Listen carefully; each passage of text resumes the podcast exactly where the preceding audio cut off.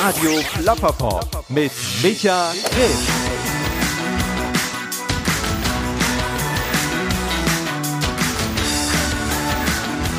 Hi, herzlich willkommen hier bei Radio Plapperpop. Ich bin Micha Krisch und das hier, das ist mein Talk-Podcast. Und ja, als erstes möchte ich erstmal Danke dafür sagen, dass ihr hier einschaltet, dass ihr dabei seid bei dieser 15. Episode von Radio Plapperpop, die in diesen verrückten Zeiten hier gerade ja erscheint. Und ja, ich muss jetzt hier nicht Mutter Teresa spielen oder ich will euch da jetzt auch gar nicht so sehr mit auf die Nerven gehen. Ich weiß, dieses Corona-Thema, das hängt euch wahrscheinlich wie allen anderen auch aus den Ohren heraus.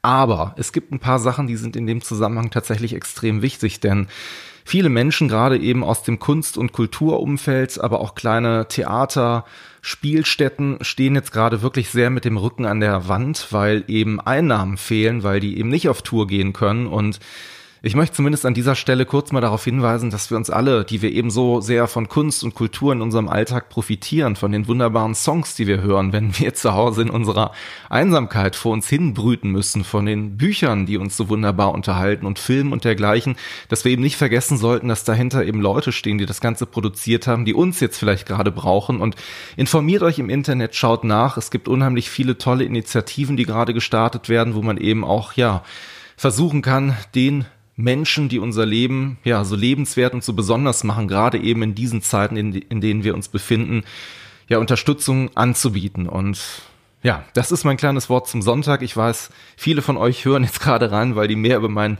aktuellen Gast auch erfahren möchten. Es ist äh, Dr. Marc Benecke. Wir haben uns vor einigen Tagen getroffen. Natürlich haben wir dabei sämtliche Vorschriften beachtet, die jetzt aktuell gerade so geltend sind und haben uns unterhalten über tausende von Themen. Das ganze Ding, das dauert hier zweieinhalb Stunden. Ich glaube, das ist mit Abstand der längste Podcast in der Historie von Radio Plapperpop. Ähm, die jetzt inzwischen auch, ja, vielleicht noch nicht so super lang ist, ne? aber ich meine, gut, immerhin 15 Episoden, knapp anderthalb Jahre gibt's dieses, dieses Format irgendwie schon und es hat wie immer sehr viel Spaß gemacht, mit Marc zu quatschen, weil Marc eben nicht nur Kriminalbiologe und Forensiker ist ähm, aus Köln, sondern eben ein Leben führt, das wahrscheinlich für 50 andere Leben reichen würde. Denn er schreibt Bücher, er macht Musik, er spielt Theater, er tritt in der Politik aktiv auf, er ist Donald Diss, beschäftigt sich mit Dracula und Sherlock Holmes und tausend anderen Dingen, über die ihr im Detail gleich in den nächsten Minuten noch viel mehr erfahren werdet.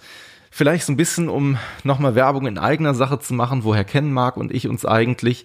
Wir haben uns kennengelernt Ende letzten Jahres, als wir die Arbeiten gemeinsam durchgeführt haben an einem Projekt, nämlich einem Horrorhörspiel.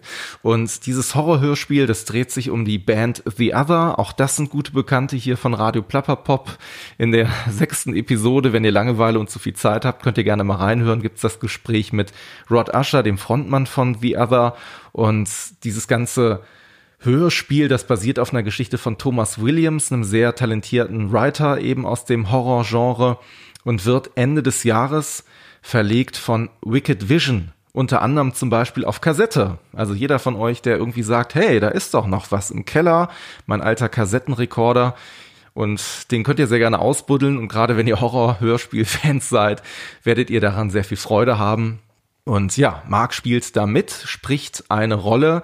Wer hätte es gedacht, er ist ein Wissenschaftler, der sich mit Okkultismus und Dämonologie beschäftigt und äh, ja, so ein paar sehr interessante Wandlungen während dieser Geschichte durchmacht, um da jetzt mal so ein bisschen auch Feuer und Flamme hier vielleicht äh, bei euch zu erwecken, damit ihr euch freut auf das, was da so im Oktober da soll es nämlich veröffentlicht werden, auf euch zukommt. Wie gesagt, The Other und die Erben des Untergangs, das ist der zumindest aktuelle Titel. Wahrscheinlich wird das ganze Ding dann hoffentlich auch genauso heißen, wenn es rauskommt, wobei das ja auch immer so eine Sache ist. Äh, vielleicht fällt einem unterwegs noch ein anderer Titel ein. Vielleicht habt ihr auch einen Titel, also schreibt sehr gerne, wenn euch Ideen kommen oder wenn ihr generell Anregungen, Ideen habt, könnt ihr mir sehr gerne eine E-Mail schreiben oder auch äh, einen Kommentar hinterlassen. Da freue ich mich natürlich sehr drüber. So, jetzt habe ich aber genug geplappert, denn äh, ja, es soll jetzt losgehen mit meinem Gast Marc Benecke, Dr. Marc Benecke, hier in der 15. Episode von Radio Plapper Pop und ich wünsche euch ganz viel Spaß beim Zuhören.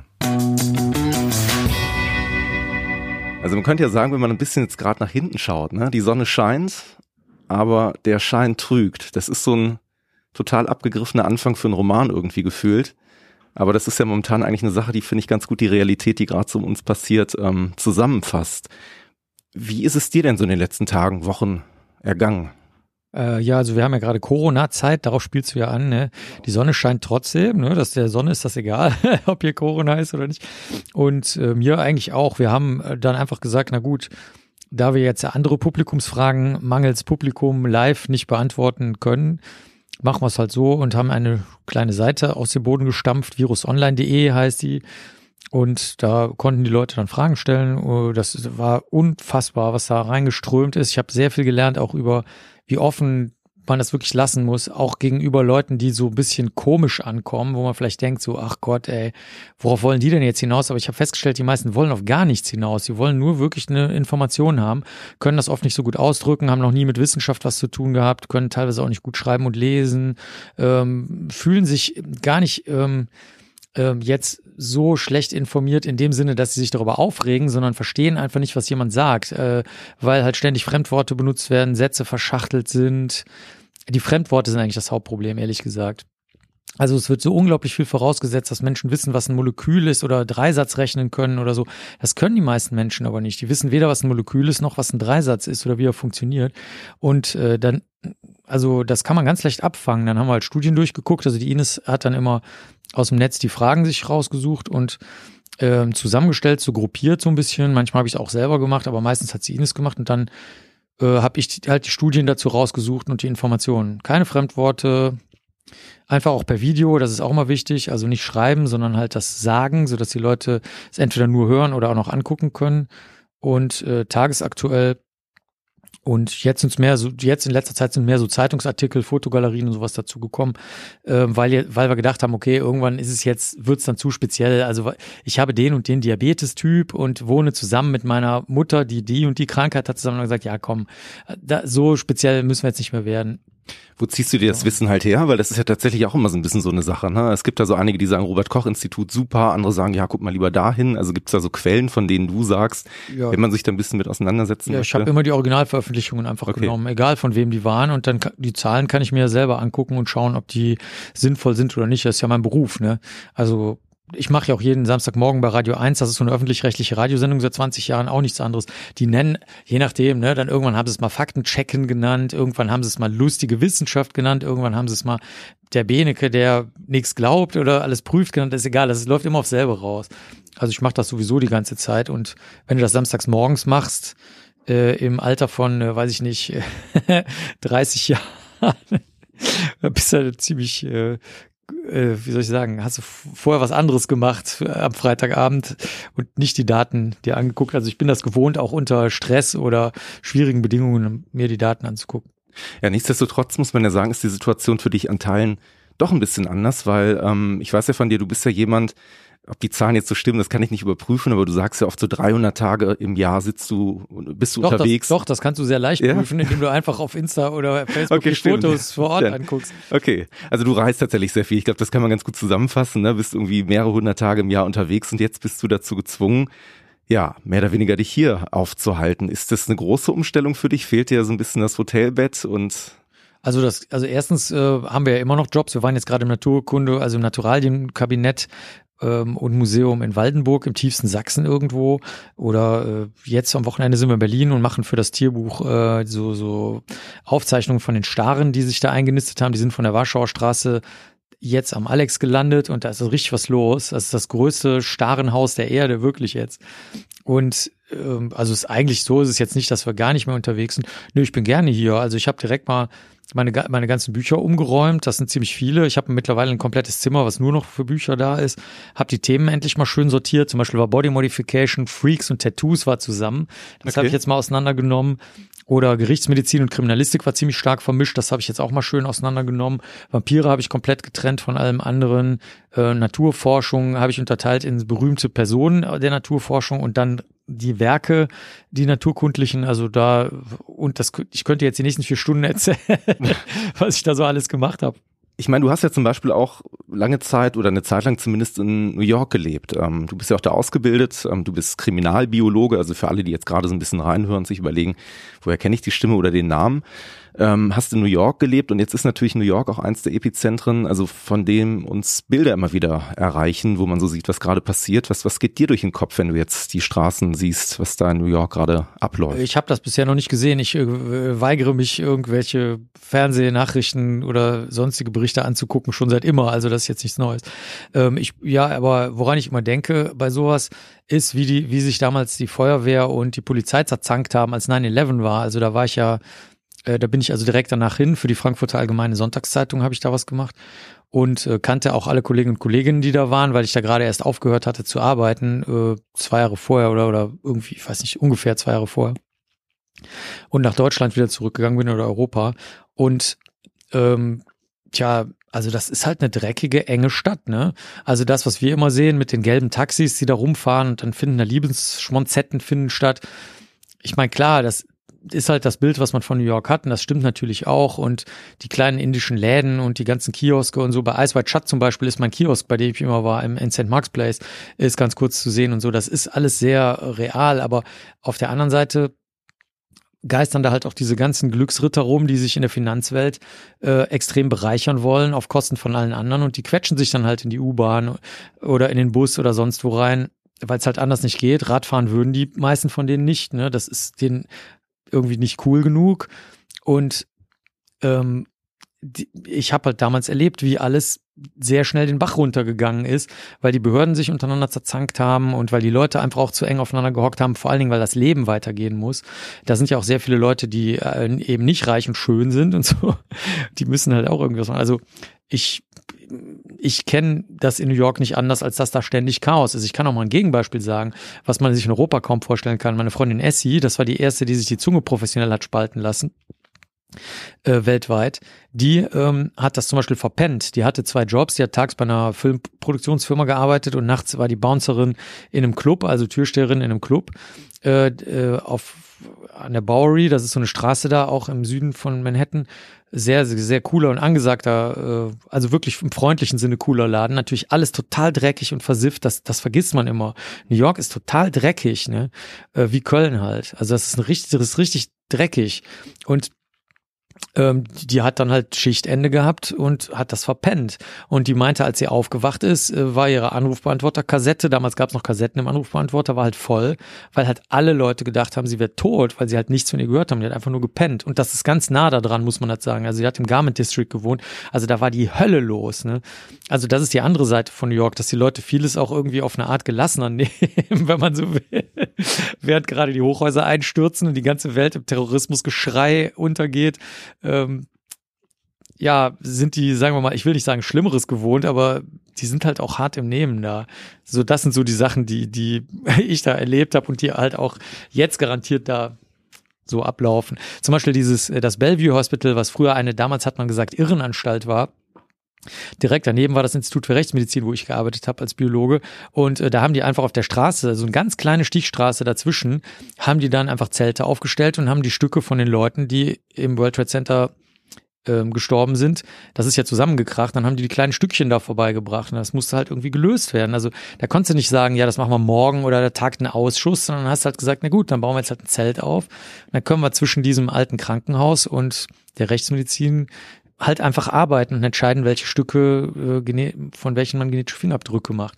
Also es ist auch sehr stark diese Ärmel hoch äh, Krempel-Mentalität, die ich, die ich auch sehr mag an den Amerikanern, die siehst du in New York natürlich auch. Ich wollte gerade sagen, neben den ganzen schlimmen Bildern, die man oder die du vielleicht jetzt gar nicht gesehen hast, weil du sagst, du hast die gar, nicht, gar nicht so ja. äh, mitbekommen, gibt's aber auch eine ganze Menge Berichterstattung, die sehr positiv ist, also insbesondere die Natur betreffend. Ne? Man hört zum Beispiel, dass in Venedig die ähm, einzelnen Kanäle wieder so klar sind, dass man da wieder den Grund erkennen kann, weil die Sedimente nicht in Bewegung sind. Man, man, man kann den Himalaya wieder sehen, irgendwie nach weiß nicht wie vielen Jahrzehnten. Sind es so Dinge, wo du jetzt sagst, ähm, ich kenne dich auch ein bisschen als jemand, der durchaus auch so ein bisschen manchmal du sagst immer realistisch, aber der ein oder andere wird vielleicht auch sagen, pessimistischen Blick auf die Welt und auf die Menschheit hast. Das, das ist dasselbe, meiner Meinung nach. aber hast du jetzt das Gefühl, dass wir in so einer Phase der Zäsur vielleicht uns auch gerade befinden? Also Natur nimmt sich wieder einiges zurück und es wird jetzt alles besser oder? Ähm, naja, also äh, was ich jetzt hier sehe in der Großstadt ist, du hast zum Beispiel auf einmal ziemlich total viele Erdbienen und äh, ähm, sehr, sehr viele Leute schicken mir Berichte, weil wir haben eine, ich habe eine große Seite auch noch nebenbei hochgezogen, das habe ich jetzt gar nicht gesagt. Da können die Leute Tierbeobachtungen einschicken und dann veröffentlichen wir die immer und die Leute dürfen auch miträtseln und selber sagen, was sie dazu denken oder was sie sehen. Und da sind zum Beispiel extrem viele Wollschweber äh, zu sehen. Das sind Fliegen, die sehen aber aus wie Hummeln, äh, sind aber Fliegen in Wirklichkeit.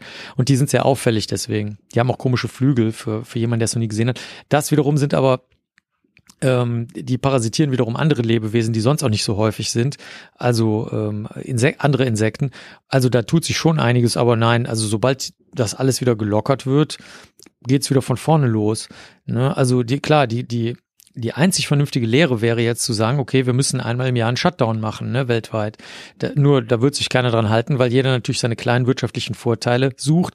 Aber ähm, das haben wir dieses Jahr gelernt. Also wenn wir künftig ähm, einen Monat weltweiten Shutdown machen, können wir die Klim Erde retten. Und zwar jetzt wirklich. Also nicht bla bla, sondern durch Zahlen messbar. Dann ist der Menschheit, Menschheitsuntergang aufzuhalten. Das, das wäre möglich. Aber natürlich macht, wird das nicht passieren brauchen wir uns keine Illusionen machen. Obwohl ich das schon ganz spannend finde in der aktuellen Situation, weil man diese ganzen Gedankenspiele, die man vorher manchmal angestellt hat, ne, wo man gesagt hat, wenn wir alle weniger fliegen würden, dann. Hm. Und dann hieß es ja immer, ach komm, du Theoretiker, ne? Also wie willst du denn das wissen jetzt? Ja. Ne? Und jetzt haben wir mal Zahlen. Jetzt wissen wir es, genau. Eben, ja, ne? und sehen das Wobei über das CO2 haben wir nicht so viele Zahlen, weil die Flugzeuge halt nicht so fliegen und nicht, nicht so viele Daten aus, ausgewertet werden. Du siehst es aber tatsächlich, äh, wie du gesagt hast, am klaren Himmel, das ist jetzt hier eine Sache. Und das andere aber auch tatsächlich an den Meldungen von den Tieren. Zum Beispiel, mir schicken dauernd die Leute Mails von diesen Wollschwebern, dann Ölkäfer, unheimlich viele Meldungen und auch ganz viele andere Tiere. Also jetzt Lindenwanzen, die, die, die haben sich halt verbreitet weltweit, auch mit den Temperaturänderungen. Aber wirklich auch viele Tiere, die ich vorher überhaupt nicht gemeldet bekommen habe. Und ich muss dazu sagen, dass ich letztes Jahr das Gesicht des Insektensommers war für den Nabu. Da, äh, da haben mich aber auch wirklich sehr viele Leute angesprochen. Also da, das ist tatsächlich so, äh, dass sagen wir mal, trotz den Temperaturveränderungen, die wir haben und die auch so schnell nicht wieder rückgängig zu machen sind, aber die anderen Effekte, die du angesprochen hast, also Luftverschmutzung und ja, dass man die, dass die Tiere auch mal in Ruhe rumlaufen können. Ne? Viele haben vielleicht gehört, dass jetzt auch große Wirbeltiere in den Städten rumlaufen, was immer alle lustig finden. Also weiß ich nicht, Waschbären, Füchse, alle möglichen Tiere, die halt auf einmal sonst nicht sich so in die Nähe von Menschen trauen, Wölfe. Ähm, aber die Lehre, also die Lehre wird nicht durchschlagen, auf keinen Fall. Ich glaube, was auch noch interessant in dem Zusammenhang ist, dass äh, Menschen halt lernen, dass sie auch auf einen Teil ihres Einkommens problemlos verzichten können. Hm. Also die Tierschutzverbände, die großen, äh, die machen ja manchmal so Think Tank Konferenzen und da hat zum Beispiel mal einer aus der Schweiz gesagt, so ein ganz sachlicher Typ, der hat gesagt, okay, Umweltschutz ist mir klar, dass wir den machen müssen, da brauchen wir jetzt nicht drüber reden, das interessiert mich nicht, ja. Also das, geht nicht anders, aber mich würde mal interessieren, wie man sehr schnell Änderungen bewirken kann, so dass die Leute mitmachen. Und wir haben das mal hochgerechnet. Ganz seriöser Think Tank, ne? Keine primär umweltinteressierten Leute. Und der meinte, es müssten halt einfach alle Leute ungefähr die Hälfte ihres Einkommens für Umweltschutzprojekte abgeben. Das würde auch gehen. Und ähm, wir haben das durchgerechnet. Die, der ähm, die Schäden, die durch Umweltschäden entstehen und die den Leuten auch Einkommen kosten werden, zum Beispiel, dass ihre Immobilien absaufen, um jetzt mal ein Beispiel zu sagen, ja, das würde dann nicht eintreten. Und es wäre also billiger, wenn die Leute die Hälfte ihres Geldes für Umweltprojekte ausgeben würden, freiwillig. Also natürlich das, also nach der Steuer des Einkommens. Ne? Wir reden jetzt nicht vor der Steuer, nach der Steuer was dann natürlich sehr unterschiedliche Mengen sind. Eine Friseurin oder ein Friseur in einem normalen Laden wird dann wesentlich weniger dazu beitragen können als irgendwelche Multimillionäre, ist ja klar. Ähm, und das sehen wir jetzt auch live, dass das geht. Also die Leute können auf das Einkommen verzichten. Die, ne, die kochen dann halt zu Hause und können, wenn sie wollen, Geld dadurch sparen, um jetzt nur mal ein ganz kleines Beispiel zu nennen. Also der, du hast recht, der Test ist gelaufen, ist mhm. passiert, ja. Was, was was geht dir denn zum Beispiel durch den Kopf, wenn ich das Thema jetzt mal so ein bisschen vertiefe? Ne? Wir sagen ja, oder du hast ja tatsächlich immer noch das Gefühl, oder du sagst es ja auch sehr offen, oder hast du auch Zahlen, du bist ja, da kommen wir sicherlich gleich auch noch mal ein bisschen drauf zu sprechen, Mensch, der Wissenschaft, der Spuren sehr stark ausliest, sich mit den Dingen beschäftigt, die messbar sind. Was hältst du denn zum Beispiel von so ähm, Statements, wenn jetzt Personen, ich nehme jetzt mal Elon Musk, weil der vielleicht jemand ist, der so in den Medien relativ bekannt ist, äh, mit dem Vorhaben zu sagen, kein Problem, wir besiedeln den Mars. Ne? Hier ist ja alles irgendwann mal in Schutt und Asche, ist gar kein Problem, gibt mir genug Geld und Ideen habe ich genug und die Vision ist ja auch groß genug und es klingt ja auch alles sehr faszinierend. Wir haben den Mond besucht und jetzt besiedeln wir den Mars. Äh, was, was hältst du von solchen Gedankenspielen? Ja, der Elon Musk macht das schon richtig, indem er natürlich die ursprünglichen äh, den Willen dazu, auch mal was Neues auszuprobieren, da anfacht. Äh, das war ja so, als das Mondprogramm lief, also als die ersten Menschen dann wirklich mal auf den Mond gegangen sind, das war ja im Grunde genommen absolut, absolut irre. Das ist ja nur aus diesem politischen Wechselspiel damals entstanden im Kalten Krieg und äh, da, da gab es jetzt ja zum Jubiläum auch sehr viele schöne Dokumentationen dazu, wo man auch sehen kann, wie eigentlich im Grunde genommen auch die Karrieren der beteiligten äh, Politiker auch sofort am Arsch gewesen wären, wenn da, wenn da jetzt jemand gestorben wäre bei dem Programm, mhm. was ja dann erst später passiert ist. Und äh, so gesehen macht er das äh, richtig. Viele Sachen sind ein bisschen albern, also dass er da die Puppe in das Auto setzt und dann da im Weltraum rumkreisen lässt, aber er ist ein typischer Amerikaner, der, der in der klassischen Tradition der ähm, sozusagen Verrückten steht, die gesagt haben, Elektrizität, da machen wir riesige Leitungen und die gehen durchs ganze Land und dann kann man überall Strom hinschicken oder wir, wir legen jetzt Schienen überall hin, dann können Produkte und Menschen können hin und her transportiert werden, das kriegen wir schon hin und so. also das, oder, oder wir bauen Fließbänder, dann bauen wir Dinge auf Fließbändern zusammen, ja, mit geteilter Arbeit. Das war ja alles total unvorstellbar und hörte sich damals genauso bescheuert an, wie äh, zum Mars zu fliegen. Und das Problem ist ein ganz anderes. Aus meiner biologischen Erfahrung heraus und auch aus der Erfahrung, dass ich die Bionauten kenne, die sich damals in Arizona in dieser Glaskuppel eingeschlossen haben, um das mal zu testen, wie das funktioniert, wird das an ganz anderen Sachen scheitern. Zum Beispiel die Bionauten haben gesagt, ja, ähm, pass auf, äh, unser Problem war gruppendynamisch. Wir sind als Freunde reingegangen und wir sind als Kollegen rausgegangen. Und der Grund war, es gab nicht genug Zucker. Weil wenn du, wenn du zusammensitzt und keine Süßigkeiten essen kannst und warten musst, bis die Bananen reif werden und weißt, wenn wir sie grün runternehmen, haben wir zwar Bananen, aber dann schmecken sie nicht nach Zucker. Wir müssen also warten. Und ähm, diese Dinge werden bei so einer Mars-Mission halt aus der bisherigen Erfahrung in so geschlossenen Systemen schiefgehen. Du hast irgendwas Verrücktes im geschlossenen System. Äh, Schaben, die du vorher nicht gesehen hast, die total egal sind, die sich aber jetzt ausgebreitet haben und irgendwelche Vorräte ähm, auf irgendeine Weise zerstört haben. Ähm, großes, äh, große Algenbleiche, äh, Entschuldigung, große ähm, Korallenbleiche. Also du hast ein Wasser, das Becken, das funktioniert eigentlich auch ganz gut. Jetzt bist du aber auf dem Mars oder auf dem Mond drauf angewiesen, weil du daran Algen züchten möchtest. Das kippt dir aber aus irgendeinem verrückten Grund um, an den keiner vorher gedacht hat. Ne? Und ähm, was man dazu wissen muss, alle bisherigen Versuche mit geschlossenen Systemen, das sieht man in den Dokumentationen meistens nicht, beruhen darauf, dass wenn du auf der Oberfläche das geschlossene System siehst, die Glaskuppel mit, dem, mit der Tropenlandschaft, mit den Korallen, mit, mit dem Getreidefeld, mit den Bananenplantagen, dann ist da drunter genauso groß ein riesiger Technikraum. Der ist genauso groß wie das, was du drüber siehst. Die einzigen, die das jemals ausprobiert haben mit äh, einem wirklich geschlossenen System, was ich kenne, waren die Russen. Ich kenne einen davon auch persönlich, von denen, die das Programm damals gemacht haben. Die haben Leute wirklich in Kessel eingeschlossen mit Algen und haben gesagt, okay, so viel CO2 wieder in die Algen geht, muss halt als Sauerstoff wieder rauskommen. Nur, das ist ein reines Sauerstoff-CO2-System. Da ist noch lange kein Salat angepflanzt worden und vor allen Dingen sind da keine Erreger, Viren, Bakterien, schlechte Laune, ähm, äh, ja, Mangel an gegenseitiger Information vorhanden die Kamikaze-Mission, die eine von den ähm, Astronautinnen vorgeschlagen hat, die ist wahrscheinlich am ehesten durchführbar. Die hat gesagt, ist mir total klar, dass ich da sterbe. Meine Familie weiß das und ich habe eine Familie. Ich bin kein Sonderling, der im Keller Orgel spielt oder so, sondern das haben wir miteinander offen besprochen und die wussten von Anfang an, dass ich so bin. So, damit hast du aber noch keine Marsstation. Damit hast du nur gezeigt, dass du das Mars-Projekt durchziehen kannst. Also, ich verstehe den Elon Musk, ich verstehe alle anderen, aber als Biologe halte ich das für absolut ähm, träumerisch, weil es eben nicht um ein Fließband geht, sondern es oder um eine Eisenbahn oder um Elektrizität, sondern es geht um biologische Dinge. Wobei Science Fiction dich ja tatsächlich auch zum Thema Biologie gebracht hat. Ne? Du bist ja ein riesengroßer Fan von Blade Runner und ich glaube, ohne Blade Runner würdest du wahrscheinlich diesen Weg vielleicht auch so ein bisschen anders oder später oder vielleicht in ja oder Richtung gar nicht ne und, haben, ne? und Spider-Man was was ja. in dem Fall auch als Science Fiction gilt weil es gibt äh, es gibt auch ähm, Crossovers wo Spider-Man dann zum Beispiel mit ähm, Doctor Strange oder anderen äh, sozusagen auch in andere Welten äh, reingehen kann die Science Fiction sind oder bei oder bei Avengers oder bei die jetzt keine Rolle mehr spielen im Moment Fantastische Vier oder so die die können ja auch immer so Weltenbarrieren überbrücken und das stimmt ja ja also die die haben mich dazu ähm, gebracht, mich dafür zu interessieren. Und so, das war, das war auch Science Fiction. Das war gerade die Stimme, die gesagt hat, Power off. Ah, okay. Power off. Ein belebtes Gerät hier im Power Raum. off, ja, sehr gut, ja. Ähm, Leben im Raum, tatsächlich, wir können ja vom, vom, vom Weltall so ein bisschen wieder zurück zur Erde kommen. Also ich weiß, du hast letztes Jahr deine eigentlich deine Biografie veröffentlicht. Ne? Ich meine, du bist 49 Jahre alt. Wie fühlt sich das an, wenn man seine Biografie auf den Markt bringt? Also eigentlich, auch wenn man sich mit dem Tod beschäftigt, hat man noch ein paar Jahre die man noch Dinge erleben will, oder? Oh ja, aber mein Co-Autor, der hat gesagt, ähm, das ist so eine, also eigentlich ist das so ein Marktsegment, ähm, besonders wenn du das jetzt nicht so wissenschaftlich machst, sondern halt so für jedermann.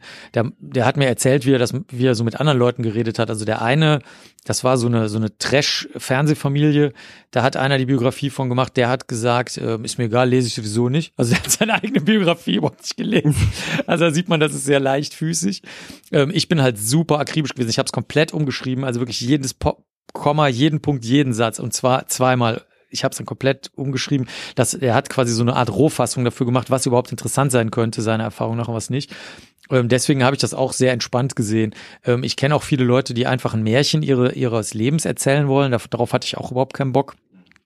Und deswegen habe ich das sehr, sehr entspannt äh, genommen. Und ich habe mir gedacht, wenn das jemand interessiert, ist es schön, weil ich möchte das erzählen. Also ich möchte, dass die Kids wissen, wie aus dem Karo-Hemd-Jungen ein, ein Wissenschaftler wird, der scheinbar sonder oder offenbar sonderlich wirkende Dinge tut, mit Mumien in irgendeinem Keller arbeitet in Palermo, Kriminalfälle bearbeitet, die sonst keiner bearbeiten will, chemische Experimente gut findet, ein Kinderexperimentierbuch macht und so, wo immer alle am Anfang sagen, Marc, deine Reputation, äh, die, die wird danach nie mehr da sein. Und dann, dann habe ich schon immer gesagt, seit ich 20 bin, ja, aber es ist mir egal. Was geht dich das überhaupt an? Ist doch, ist doch nicht dein Problem, was ich mache. Was soll das jetzt? Und so habe ich es halt mein ganzes Leben lang gemacht. Und da ich viele Kids kenne, die entweder höher begabt sind oder nicht so begabt sind, aber so ein bisschen Aspis sind und dann so Spezialkenntnisse haben und so, habe ich mir gedacht, das ist doch gut für die. Und äh, dann ist das un absolut Unerwartete passiert. Es war wirklich unerwartet beweisbar, weil der Verlag mit dem Nachdrucken nicht hinterherkam. Okay. Das ist jetzt in der neunten Auflage. Wow. Und ähm, keiner weiß warum. Wir wissen nicht, wer das gekauft hat. Wir wissen es nicht. Also ich habe am Anfang gedacht, das sind vielleicht die ganzen Aspis, die ja un, die sind ja als unsichtbare Menschen in der Welt, ne? Für die interessiert sich keiner, die haben auch keinen Bock auf Sozialkontakte. Und ähm, deswegen weißt du nicht, wer die sind und wo die sind. Aber irgendwann konnte das auch nicht mehr sein. Also, und dann habe ich mir gedacht, hm, vielleicht sind die Leute, die zu Vorträgen kommen, weil die halt sehr, sehr oft, sehr, sehr, sehr oft zu uns sagen, wir lesen normalerweise nicht. Ich habe auch schon wirklich ganz oft gehört, das ist mein erstes Buch. Und dann habe ich gefragt, was meinst du damit dein erstes Buch? Und dann gesagt, das ist das erste Buch, was ich in meinem Leben kaufe.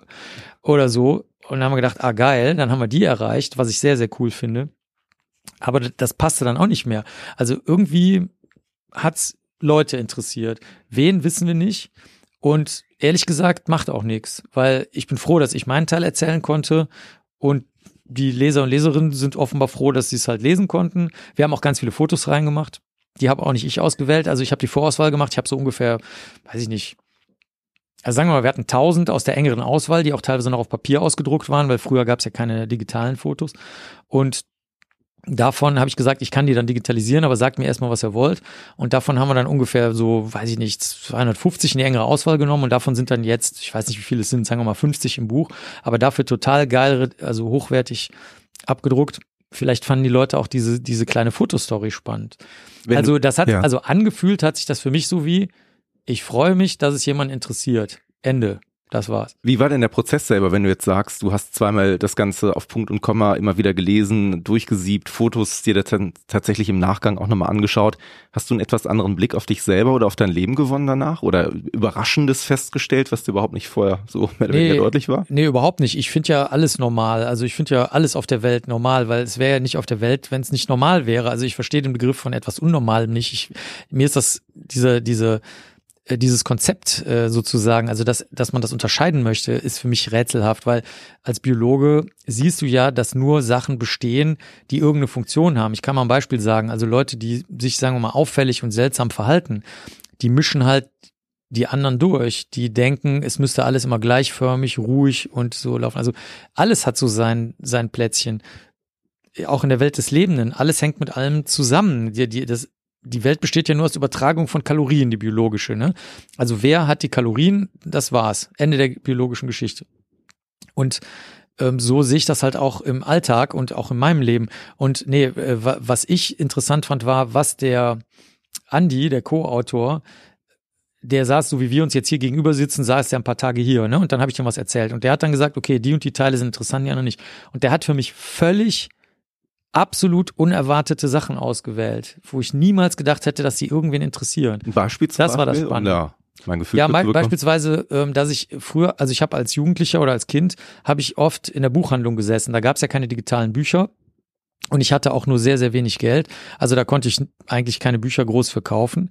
Und ähm, Taschenbücher vielleicht, aber viele von den Experimentierbüchern waren äh, fest eingebundene Bücher und die waren zu teuer für mich. Und ähm, dann habe ich dem so erzählt, ja, die haben mich dann da sitzen lassen in der Buchhandlung. Die fanden mich wahrscheinlich irgendwie ein bisschen komisch. Und irgendwann habe ich auch angefangen, die Sachen dann zu kaufen, als ich ein bisschen älter wurde oder mir sicher war, dass ich die wirklich will. Aber ähm, heute ist das ja cool, in der Buchhandlung zu sitzen. Ja, da kriegst du einen Kaffee und das ist so wie, wow, wir sind so eine Hipster-Community. Da kann man natürlich rumsitzen in der Buchhandlung und so. Und ähm, das war damals aber nicht so. Damals sind die normalerweise gekommen und haben gesagt, entweder sie kaufen es oder sie gehen jetzt bitte, ja. wir sind hier keine Bibliothek das fand er zum Beispiel total spannend. Und dann ist mir aufgefallen, ah klar, das ist eine total irre Story, die hört sich an wie von Opa aus dem Krieg. äh, auf, also das ist ein doppelter Boden. Ne? Früher war das nicht cool, in der Buchhandlung zu sitzen, aber sie haben den Markt da sitzen lassen mit seinem Karohemd, weil sie ihn irgendwie irgendwie lieb hatten oder weiß der Teufel warum oder weil ich nicht unsichtbar oder weil ich unsichtbar war, ich weiß es nicht warum. Und lauter solche Stories oder ja. wie wir in Irland mit den Tintenfischen gearbeitet ja. haben, hätte ich gedacht, ja, das ist eine nette Geschichte, dass da die Psychologiestudierenden ähm, mit Tintenfischen Lernexperimente machen, aber das fanden die so gut, dass die sogar Fotos davon äh, ausgewählt haben und so. Ich dachte so, hm, ist doch jetzt eigentlich irgendwie nicht so spannend, aber war es halt. Ja, diese Irland-Geschichte mit den Tintenfischen, die hat tatsächlich für mich zwei Aspekte, die ich super interessant finde. Also der eine ist tatsächlich, dass ich in dem Zusammenhang auch das Gefühl hatte, ähm, du hast ja die Tiere auch wirklich sehr charakterisiert. Ne? Du hast sie kennengelernt, du hast gesagt, die bauen Scheiße wie wir Menschen, die gucken ab, was fuschen, andere ja. macht, die fuschen und solche Geschichten.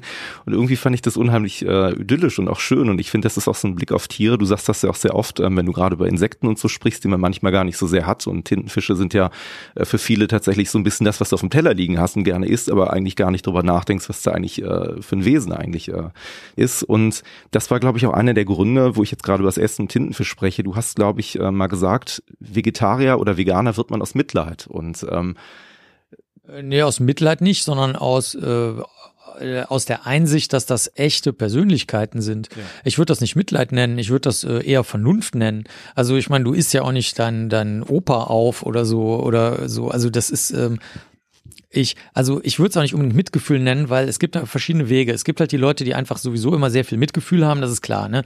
Die werden dann schon sehr, sehr früh Veganer, heutzutage, früher Vegetarier, ne? Weil da gab's das mit dem B12 noch nicht so. Aber also man muss ja als Veganer oder Veganerin muss ja B12 zusätzlich nehmen. Und ähm, das ist der klassische Weg. Dann gibt's aber die Leute, die auch aus, aus einer ganz anderen, aus einer politischen Ecke kommen, die der Meinung sind, dass Lebewesen frei leben sollen. Äh, die gibt's auch. Also Menschen natürlich auch, logischerweise. Nicht nur, nicht nur jetzt nicht menschliche Tiere. Und dann gibt's aber eigentlich, wie ich finde, auch einen sehr großen Anteil, von dem man nicht so viel hört von diesen Leuten, die das aus Vernunftgründen machen. Und dazu zählt erstens natürlich die Tatsache, dass die Lebensmittelherstellung, äh, wenn sie Tiere beinhaltet am meisten Wasser, Land und äh, Energie auf der Erde verbraucht, hm. vor Transporten, vor Flugzeugen und vor allem anderen. Es ist durch Nahrungsmittelherstellung äh, mittels Tieren. Hm. Das äh, finde ich, das kann man gar nicht oft genug sagen. Und das Zweite ist halt, ähm, dass man auch aus Vernunftgründen ja seine Kumpels nicht mhm. äh, ausbeuten sollte. Und so sehe ich, das ist also so eine Art Kleeblatt, also aus vier verschiedenen Gründen, die aber, wenn du wenn du so willst, in meiner Welt sind das alles Vernunftgründe. Also Mitgefühl ist eigentlich auch ein Vernunftgrund. Zum Beispiel bei dem äh, deutschen Philosophen Immanuel Kant, der hat äh, äh, zum Beispiel begründet, dass mit, wie soll man das nennen? Tierschutz würde man heute sagen, ja. Also Tierschutz ist eigentlich auch nur eine Übung für Menschenschutz. Und genauso sehe ich das auch. Also sozusagen als ganz sachlicher Mensch könntest du sagen, ist mir egal, ich kann Tiere töten, also töte ich Tiere oder ich kann sie ausnutzen, also nutze ich sie aus. Aber du vergisst dabei, dass das halt sozusagen dann ja auch deinen Charakter beschreibt, ne? dass du ein Ausnutzer und Töter bist. Und am Ende des Tages finde ich, sind das alles Vernunftgründe. Wobei du tatsächlich eben auch eine Zeit lang sehr vernünftig, also ich bleibe jetzt mal einfach ganz kurz in dem Thema, ähm, sehr vernünftig begründet hast, dass du gesagt hast, na ja, Ledersachen trage ich, weil einfach ähm, die halten unheimlich lange. Ne? Also es ist ja besser, als jetzt Polyester-Sachen zu kaufen, die dann wegzuwerfen. Das ist aber eine Haltung, die hat sich in den letzten, ich glaube, Jahren tatsächlich, ein, zwei Jahren bei nee, dir. Nee, das ist schon länger, ja. Wie, wie ist es dazu gekommen? Vielleicht kannst du das ein bisschen. Ja, das kann ich sagen. Also ich habe, ja, das war so. Also die Leute von ähm, Kochen ohne Knochen, das ist so eine Zeitschrift. Ähm, der, der Chef insbesondere, der Joachim, der ist so sehr zurückgelehnt. Der ist, der ist zum Beispiel Veganer, aber einer der wenigen, die Honig äh, essen, was ich zum Beispiel nicht mache. Weil da halt eben meiner Meinung nach auch die Tiere da gestört und ausgebeutet werden. Aber gut, macht er. Also der ist ein bisschen entspannter. Trotzdem ist er aber einer von den ganz frühen Veganern. Und der ähm, hat dann einfach nur so gesagt, ja, Marc, frag doch mal nach veganen Produkten hier auf der Straße, was ich mich immer nie getraut habe, weil ich, ich, ich mag das nicht, wenn man Leute so anlabert oder so. Mhm. Weil, und dann gibt's auch immer die Diskussion, ja, eigentlich esse ich nur Biofleisch, bla bla bla, ich will's aber gar nicht hören, interessiert mich überhaupt nicht. Und ähm, dann äh, sind die Leute von PETA, von der Tierrechtsorganisation da gewesen und haben gesagt, okay, Marc, du bist das Gesicht von unserer Meereskampagne. Das war die erste Kampagne wegen den Tintenfischen, die ich für die gemacht habe. Das ist schon sehr, sehr, sehr lange her. Da war ich irgendwo unterwegs in München. Da haben wir ganz schnell, bin ich zum Fotografen rein, habe gesagt, ich brauche ein paar Fotos, fragen Sie jetzt gar nicht wofür. und dann haben die gesehen, dass ich eine Lederhose anhabe. Und dann haben die gesagt, ja, Marc, die Lederhose müssen wir jetzt aber abschneiden. nicht so, hä? Dann haben die auch gesagt, na ja, ich weiß, es ist auch ein Tierprodukt, ne?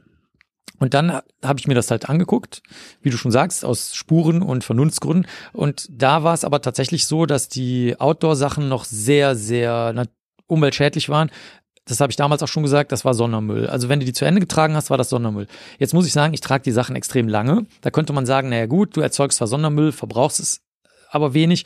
Aber da habe ich gesagt, nee, dat, auf die Ebene will ich mich jetzt nicht einlassen. Also und dann habe ich gewartet, äh, bis äh, besonders eine deutsche Marke, Jack Wolfskin und ein paar andere angefangen haben, das zertifiziert, also nachvollziehbar, beweisbar so herzustellen, dass das kein Sondermüll wird, abgesehen davon, dass es Plastik ist. Den, aber mein Vater ist Ingenieur, der hat sein Leben lang Förderanlagen gebaut, unter anderem auch für Müllverbrennungsanlagen. Und der hat gesagt, naja gut, das hat einen Brennwert, dann bleibt am Ende halt der Brennwert übrig, dann kann man den noch verwenden. So. Mhm. Und äh, das ist dann vor ein paar Jahren passiert.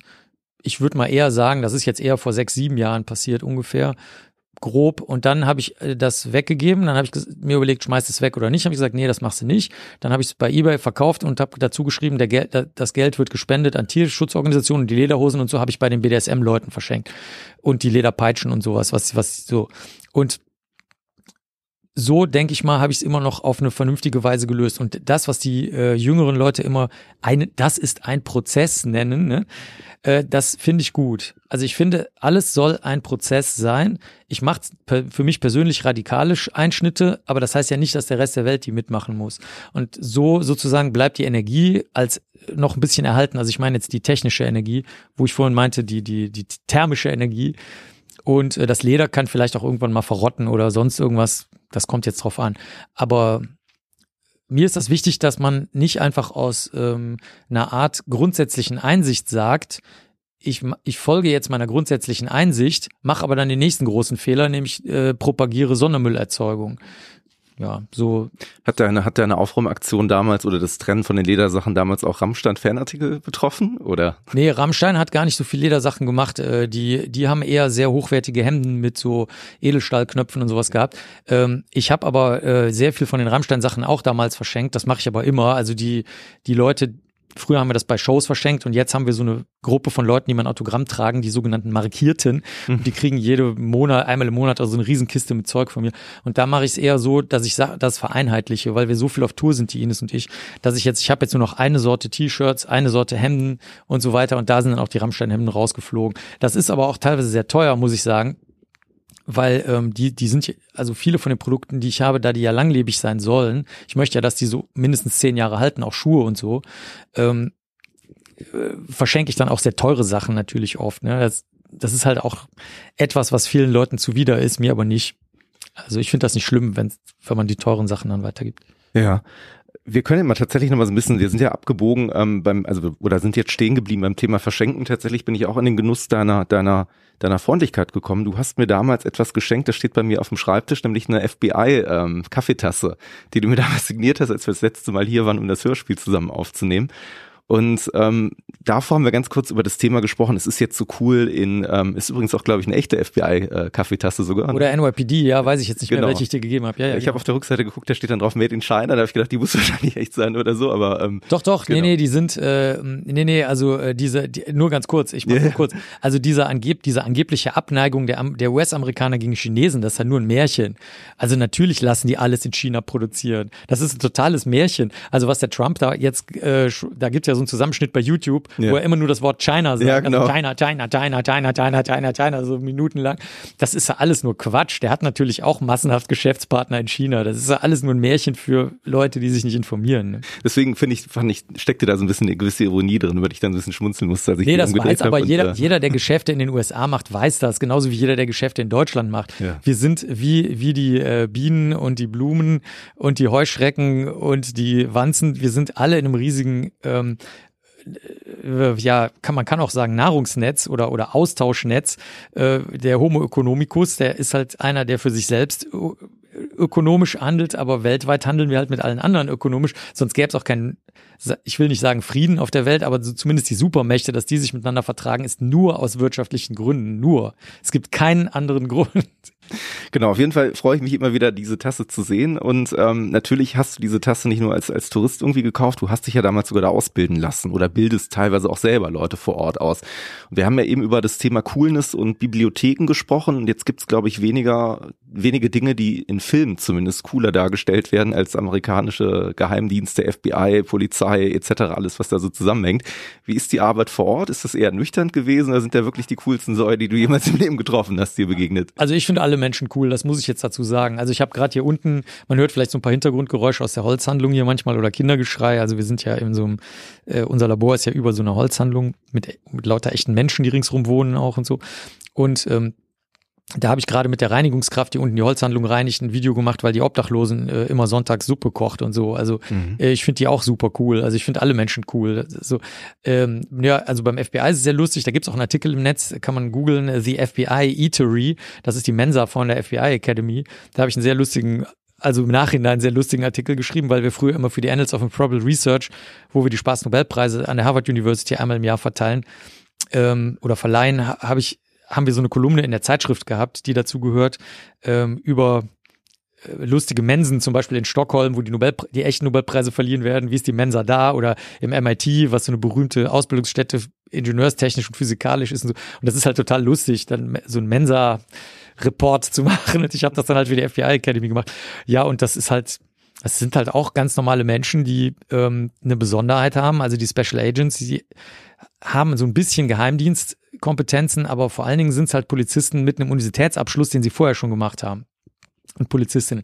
Also du musst vorher in irgendwas, egal in was, Chemie, soziale Arbeit, Pizza backen, es spielt überhaupt keine Rolle. In irgendwas musst du halt einen Universitätsabschluss haben. Und das sind schon sehr, sehr besondere Leute. Die sind relativ jung, oft, aber halt nicht mehr so jung, wie wir das heute kennen, dass du quasi mit 17 an die Uni gehen kannst nach dem Abi ohne Zivildienst oder ohne Bundeswehr, ähm, sondern schon so eher so in den Zwanzigern und da die auch früh Kinder kriegen in den USA, oft auch sonst gestandener, als wir das so in Zentraleuropa kennen. Mhm. Und ähm, ja, das ist schon cool. Ach so, und das zweite ist, die machen den Job nicht lebenslang. Die meisten Europäer und Europäerinnen denken ja, wenn du einmal so eine coole Sau bist mit so einem Anzug mhm. und einer Sonnenbrille und der Krawatte und dann acht Etagen unter der Erde da mit den Aliens arbeiten kannst, dann bleibst du das auch. Und das ist überhaupt nicht so. Also kein Feuerwehrmann, Feuerwehrfrau, Polizist, Polizistin und so weiter würde also auf die Idee kommen, das lebenslang zu machen. Die wissen, dass du in dem Job verbrennen kannst und die wissen, dass du jederzeit aufhören kannst, so ungefähr nach 25 Jahren meistens wenn es dir zu viel wird. Also die sind unheimlich ähm, geerdet. Mhm. Ein Credo von dir, das du ja auch immer vermittelst, und ich glaube, das spielt wahrscheinlich dann auch in deinen ähm, Schulungen, die du dann eben auch für ja, Polizisten und dergleichen gibst, eine große Rolle, ist, ähm, dass du sagst, es geht ums Messen. Es geht nicht um die Emotionen, die musst du komplett ausblenden, die spielen gar keine Rolle, die interessieren nicht, es geht ums Messen. Jetzt bin ich so ein bisschen so ein ähm, medienverseuchter Typ natürlich auf eine bestimmte Art und Weise. Und ein so ein Klischee, das man natürlich auch sehr oft sieht, ist, wenn man so Tatortszenen im Fernsehen oder im Kino irgendwo sieht, ist, dass da so einer so das absolute Alpha-Männchen ist, der die Hosen anhat, der sagt, wo es lang geht.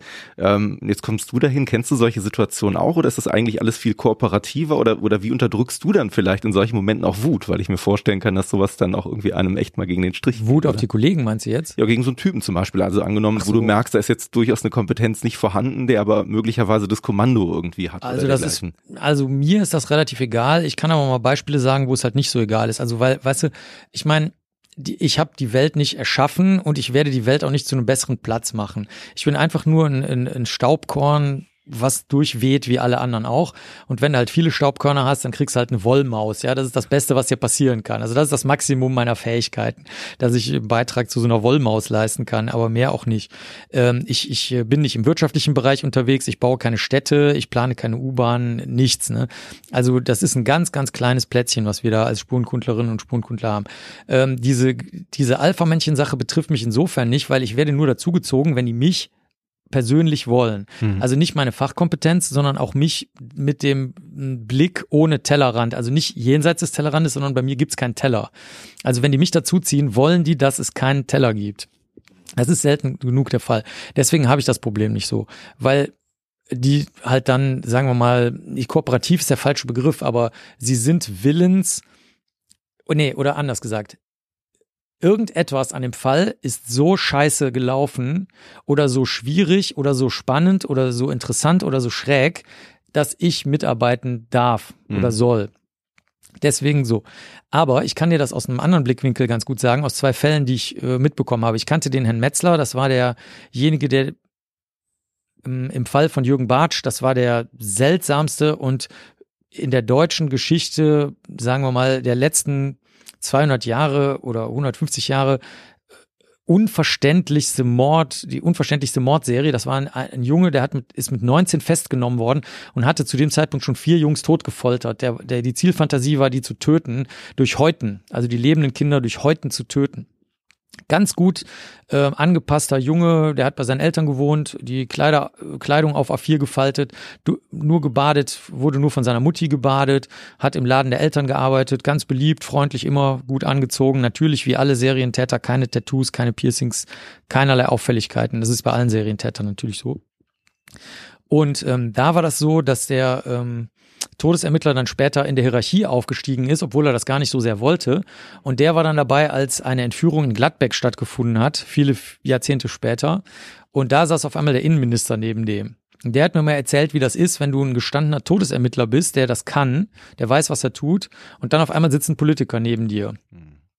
Und der meinte ähm, zu mir, ähm, dass da, da, dass du da halt nichts machen kannst. Also äh, du weißt, dass deine sachlichen und fachlichen Entscheidungen in dem Moment kaum eine Rolle spielen. Man muss dazu sagen, dass die Politiker und Politikerinnen was daraus gelernt haben. Das sehen wir jetzt bei Corona. Hm. Jetzt wird sehr, sehr stark darauf gehört, was die Fachwissenschaftler äh, und Fachwissenschaftlerinnen beizutragen haben in Deutschland. Also da muss man sagen, ähm, da muss, also um es kurz zu machen, du musst auch aufgeben können. Also wenn jemand meint, er muss äh, einen auf dicke Hose machen und derjenige hat aber die Entscheidungskompetenz in der Hand, okay, dann musst du halt sagen, ich lege hiermit schriftlich Folgendes nieder. Das musst du dann aber auch schriftlich niederlegen, irgendwie, weil sonst wirst du hinterher ärgerst du dich den Rest deines Lebens.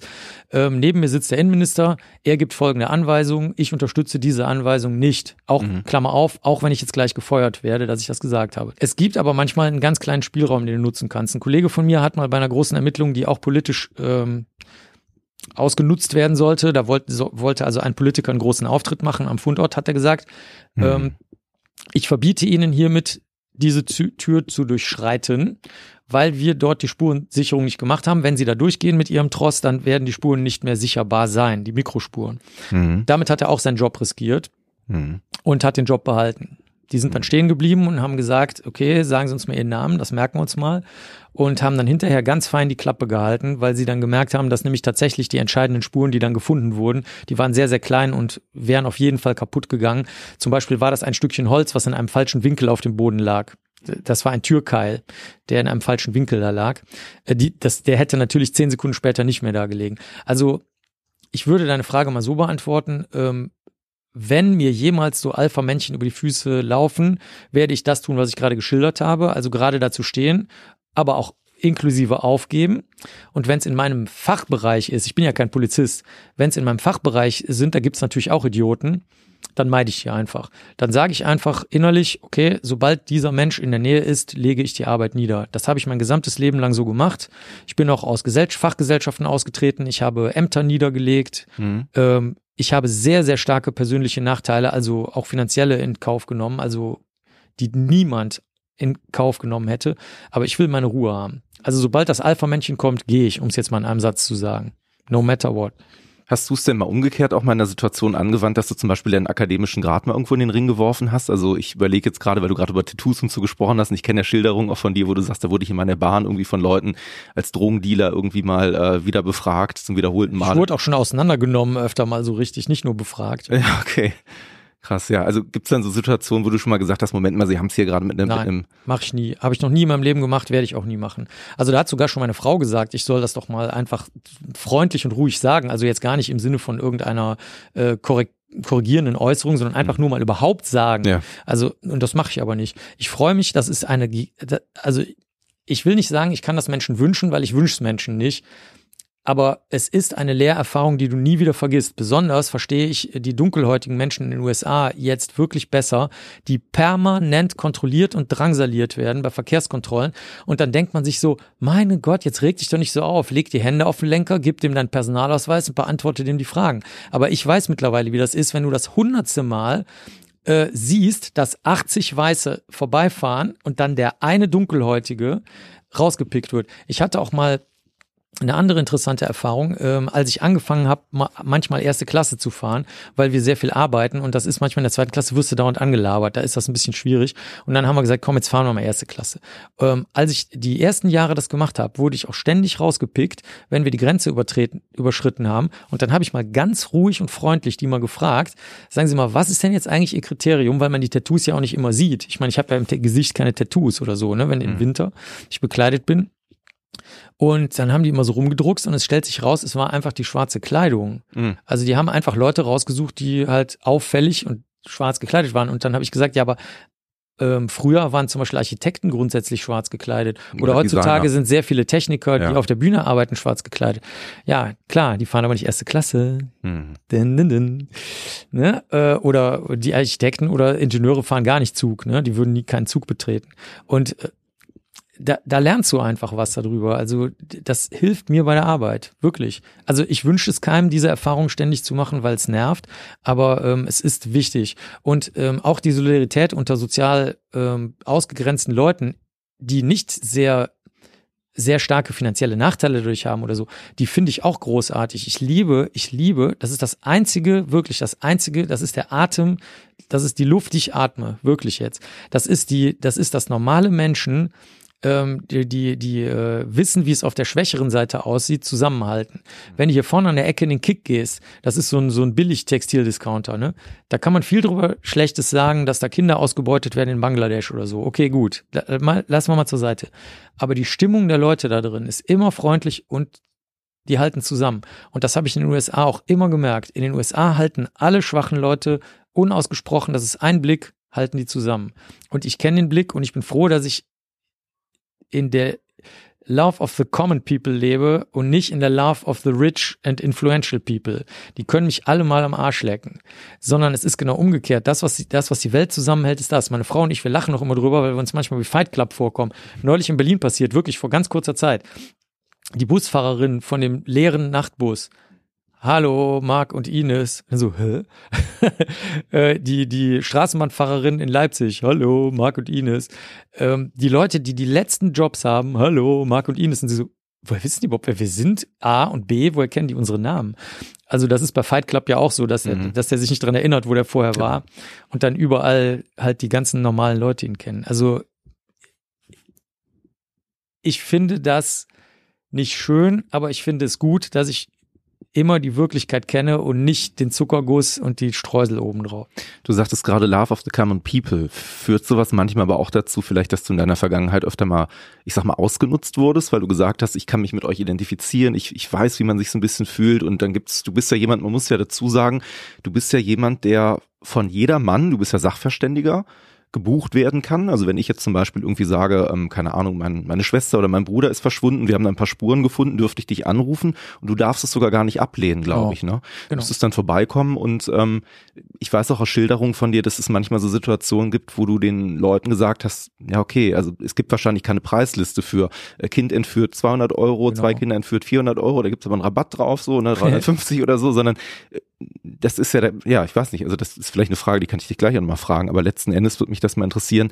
Es gibt auch Schilderungen von dir, wo du sagst, klar, dann haben dir Leute irgendwie fünf, fünf Euro geben können, weil das halt das letzte Geld ist, was die irgendwie hatten und so, ne? Und Hier, hier genau auf diesen Stühlen passiert, wo wir gerade sitzen, wir beide. Ja, das werde ich nie vergessen. Hier, wo ich gerade sitze, saß eine, die, nachdem sie, äh, ich glaube, über eine Woche lang, ich habe gesagt, ja, dann fragen Sie doch mal rum, ob Sie nicht jemanden kennen, der ein bisschen Geld hat, kam die nach über einer Woche hier zurück und hat mir dann diesen zerknitterten 5-Euro-Schein gegeben. Genau hier war das, ja, das werde ich wirklich nicht vergessen.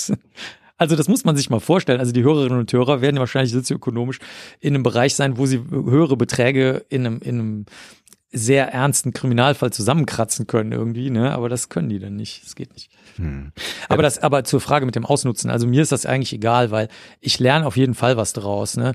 Also es ist halt, äh, ja, das, das ist halt Learning Ground. Äh, du kannst ihn betreten oder nicht. Die meisten Menschen betreten den Learning Ground nicht und verstehen nicht, dass das ganze Leben halt nur. Also viele sagen ja so äh, ein bisschen abgedroschen, der Weg ist das Ziel, ne?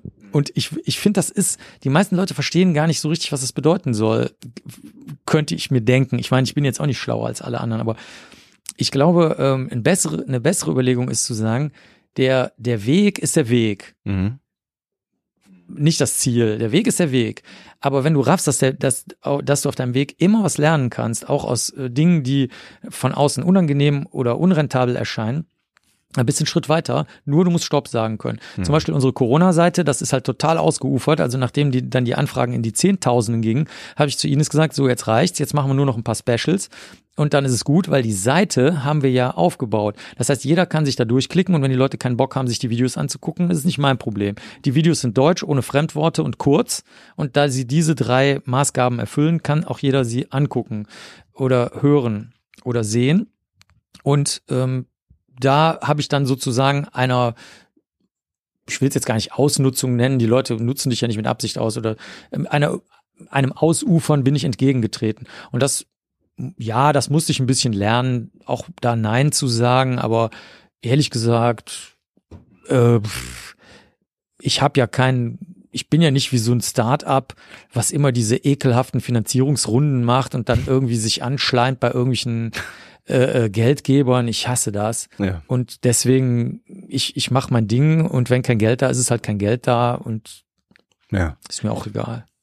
Hast du denn manchmal so Situationen, also wenn man Fotograf ist, dann wird man ja zwangsläufig im, im Freundeskreis gefragt, hey du, wir heiraten, kannst nicht mal so ein paar Fotos machen so von uns, das wäre doch toll. Na, Oder Zauberer, das ist bei mir oft so, und dann fragen die Leute, hey, hast du nicht mal Lust, irgendwie so ein paar, wir haben eine nette Runde, machst ein paar Tricks, ne, ist doch alles toll. Ähm, jetzt wohnst du hier auch in Köln, es gibt ja den berühmten Kölsche Klüngel, ne, ich habe ja auch in Sülz lang gewohnt und so, ne, deswegen ähm, passiert dir das manchmal auch, dass mal einer sagt, du Marc, hier, pass mal auf, ne, Karneval, da ist was gelaufen und das könnte meins sein, das muss aber nicht meins sein. Wenn ich dir mal so eine Probe schicke, könntest du da mal kurz gucken, ob das ein Bursche von mir ist oder eine Ja. Tochter? Oder passiert Ja, ist ein gutes auch? Beispiel, ist ein sehr gutes Beispiel. Also gerade was Vaterschaften angeht, ähm, ist das natürlich so. Also erstmal sch- scheitert das sowieso an der, an der Einwilligung. Ich sage denen einfach, ja, ist kein Problem, wenn alle entweder hier vorbeikommen mit Personalausweis. Ich nehme wahrscheinlich auch Fingerabdrücke, ob euch das gefällt oder nicht. Also so mache ich das halt. Äh, oder äh, ihr müsst auf jeden Fall einen gültigen Lichtbildausweis mitbringen, den ich dann auch kopiere und zu den Akten lege und so. Wenn dann alle einwilligen, die beteiligt sind, können wir das gerne machen. Daran scheitert sowieso. Weil dann sagen alle, nee, wieso? Genau wie du es gerade geschildert hast. Nee, ich wollte aber erstmal nur wissen. Ich so, ja gut, dann ist das illegal, tut mir leid ähm, habe ich kein Interesse dran. Und dann, das ist das Erste. Das Zweite ist, es kommen Leute, die sagen halt so, ja, mir hat jemand aufs Portemonnaie gepinkelt, wir waren nur zu viert, wir waren alle besoffen, es, es kann auch nur einer von den vier, äh, drei anderen gewesen sein. Kannst du mal die Erbsubstanz Ist das ein raus- realer Fall? Das ist ein echter Fall. Okay, okay. Mhm. und dann habe ich gesagt, ja klar, da braucht man gar nicht über DNA gehen, lass uns das mal weglassen, das ist dann schon wieder, also es wäre zwar legal, aber ähm, ich will es mal solange ich nur die Spuren-DNA raushole und die nicht vergleiche mit der Erbsubstanz der anderen, wenn die nicht einwilligen, aber lass uns doch mal nur mal einen Harnstofftest machen, vielleicht war das ja gar kein Urin, vielleicht ist einem irgendwie ein Bier darüber gelaufen. Ja. Es riecht ja manchmal auch, jeder Kölner weiß das von Kölsch, wie, nicht wahr, ergänze Urin sagt zumindest der Rest Deutschlands, dass Kölsch wie Pisse schmeckt. Ne? Das ist so, sagt alle außer Kölner und Kölnerinnen sagen das. Und ähm, tatsächlich ist da auch so eine Geruchsnote von drin. Und dann habe ich gesagt, komm, dann machen wir schnell den Test, das sagen wir mal für 200 Euro. Dann habe ich gesagt, was, 200 Euro? Nee. Habe ich gesagt, ja, dann halt nicht, ist mir doch egal. Mhm. Und ähm, das, also solche Anfragen kommen öfter und regelmäßig, aber da, da die da die Laborkosten vorhanden sind und da es auch immer eine rechtliche Überlegung gibt, ist das meistens auch sehr schnell vorbei. Also wenn das so von hinten rumkommen soll, dann äh, scheitert das. Der zweite Grund ist, dadurch, dass ich so Aspi-mäßig bin, ähm, merke ich oft gar nicht, dass die Leute mich ähm, bestechen wollten, einvernehmen wollten, mhm. in den Klüngel einbeziehen wollten. Ich kann mal zwei schöne Beispiele sagen, ähm, wo ich wirklich nicht gemerkt habe. Und zwar war auch hier in diesem Raum, wo wir gerade sitzen, kam also eine Rechtsanwältin, die hatte also einen Fall und hatte auch schon die Presse groß eingespannt und schob mir damals, ich glaube, ich weiß gar nicht, ob das, ob es da schon Euro gab, ich glaube, es war ein 500 Mark Schein, schob die mir einfach so rüber mit so einer Geste, die ich noch nie gesehen hatte. Die hat mir auf dem Tisch so einen 500 Mark Schein drüber geschoben und dann habe ich den einfach zurückgeschoben und habe gesagt, ähm, weil ich ja mit organisierter Kriminalität öfter zu tun habe, habe ich gesagt, ja, also hier äh, irgendwelche Bargeldtransaktionen mache ich nicht. Bei uns gibt es nur eine Rechnung und Überweisung. Ja, wir arbeiten nicht bar. Äh, außer bei sozial sehr schwachen Leuten, wo, wo ähm, die mit dem Ergebnis nicht zufrieden sein könnten, weil die fordern dann oft ihr Geld zurück. Ne? Mhm. Da sagen wir schon mal, ja, okay, geben Sie uns jetzt bar, dann kriegen Sie eine Quittung und dann hinterher die Rechnung. Ne? Aber, und ähm, dann habe ich gemerkt, okay, irgendwie schlägt jetzt hier die Stimmung um, hier stimmt was nicht. Und dann habe ich gemerkt, die wollten mich bestechen, das sollte Bargeld sein. Und äh, das ist halt ganz lustig. Das hat mich schon ganz oft geschützt, weil ich das gar nicht merke in dem Moment. Und ähm, wenn es um Klüngel geht, also da sag, da gibt's eine Formulierung, die kannte ich vorher auch nicht, die heißt, Marc, wenn du das für uns machst, halten wir dir den Rücken frei. Mhm. Und ich, ich habe dann, als die Leute das das erste Mal zu mir gesagt haben, habe ich gesagt, ja, also ich kann meinen Rücken ganz gut selbst frei halten. Ne? Ich wusste aber gar nicht, was sie meinen. Also ich, ich habe das so ganz sachlich genommen. Ne? Also ich, und so bin ich bisher also immer aus dieser Klüngel und ja. Bestechungsnummer rausgekommen durch Stumpfheit, weil ich einfach zu, ich bin zu stumpf dafür. Ja, ich merke das nicht. Und in allen anderen Fällen scheitert es halt dran, dass ich den Leuten gerne einen Gefallen tue, aber die müssen halt die Laborkosten bezahlen. Das hattest du ja gerade gesagt, auch mit dem Portemonnaie, ne? mit den 200 Euro jetzt mal genommen. Ne?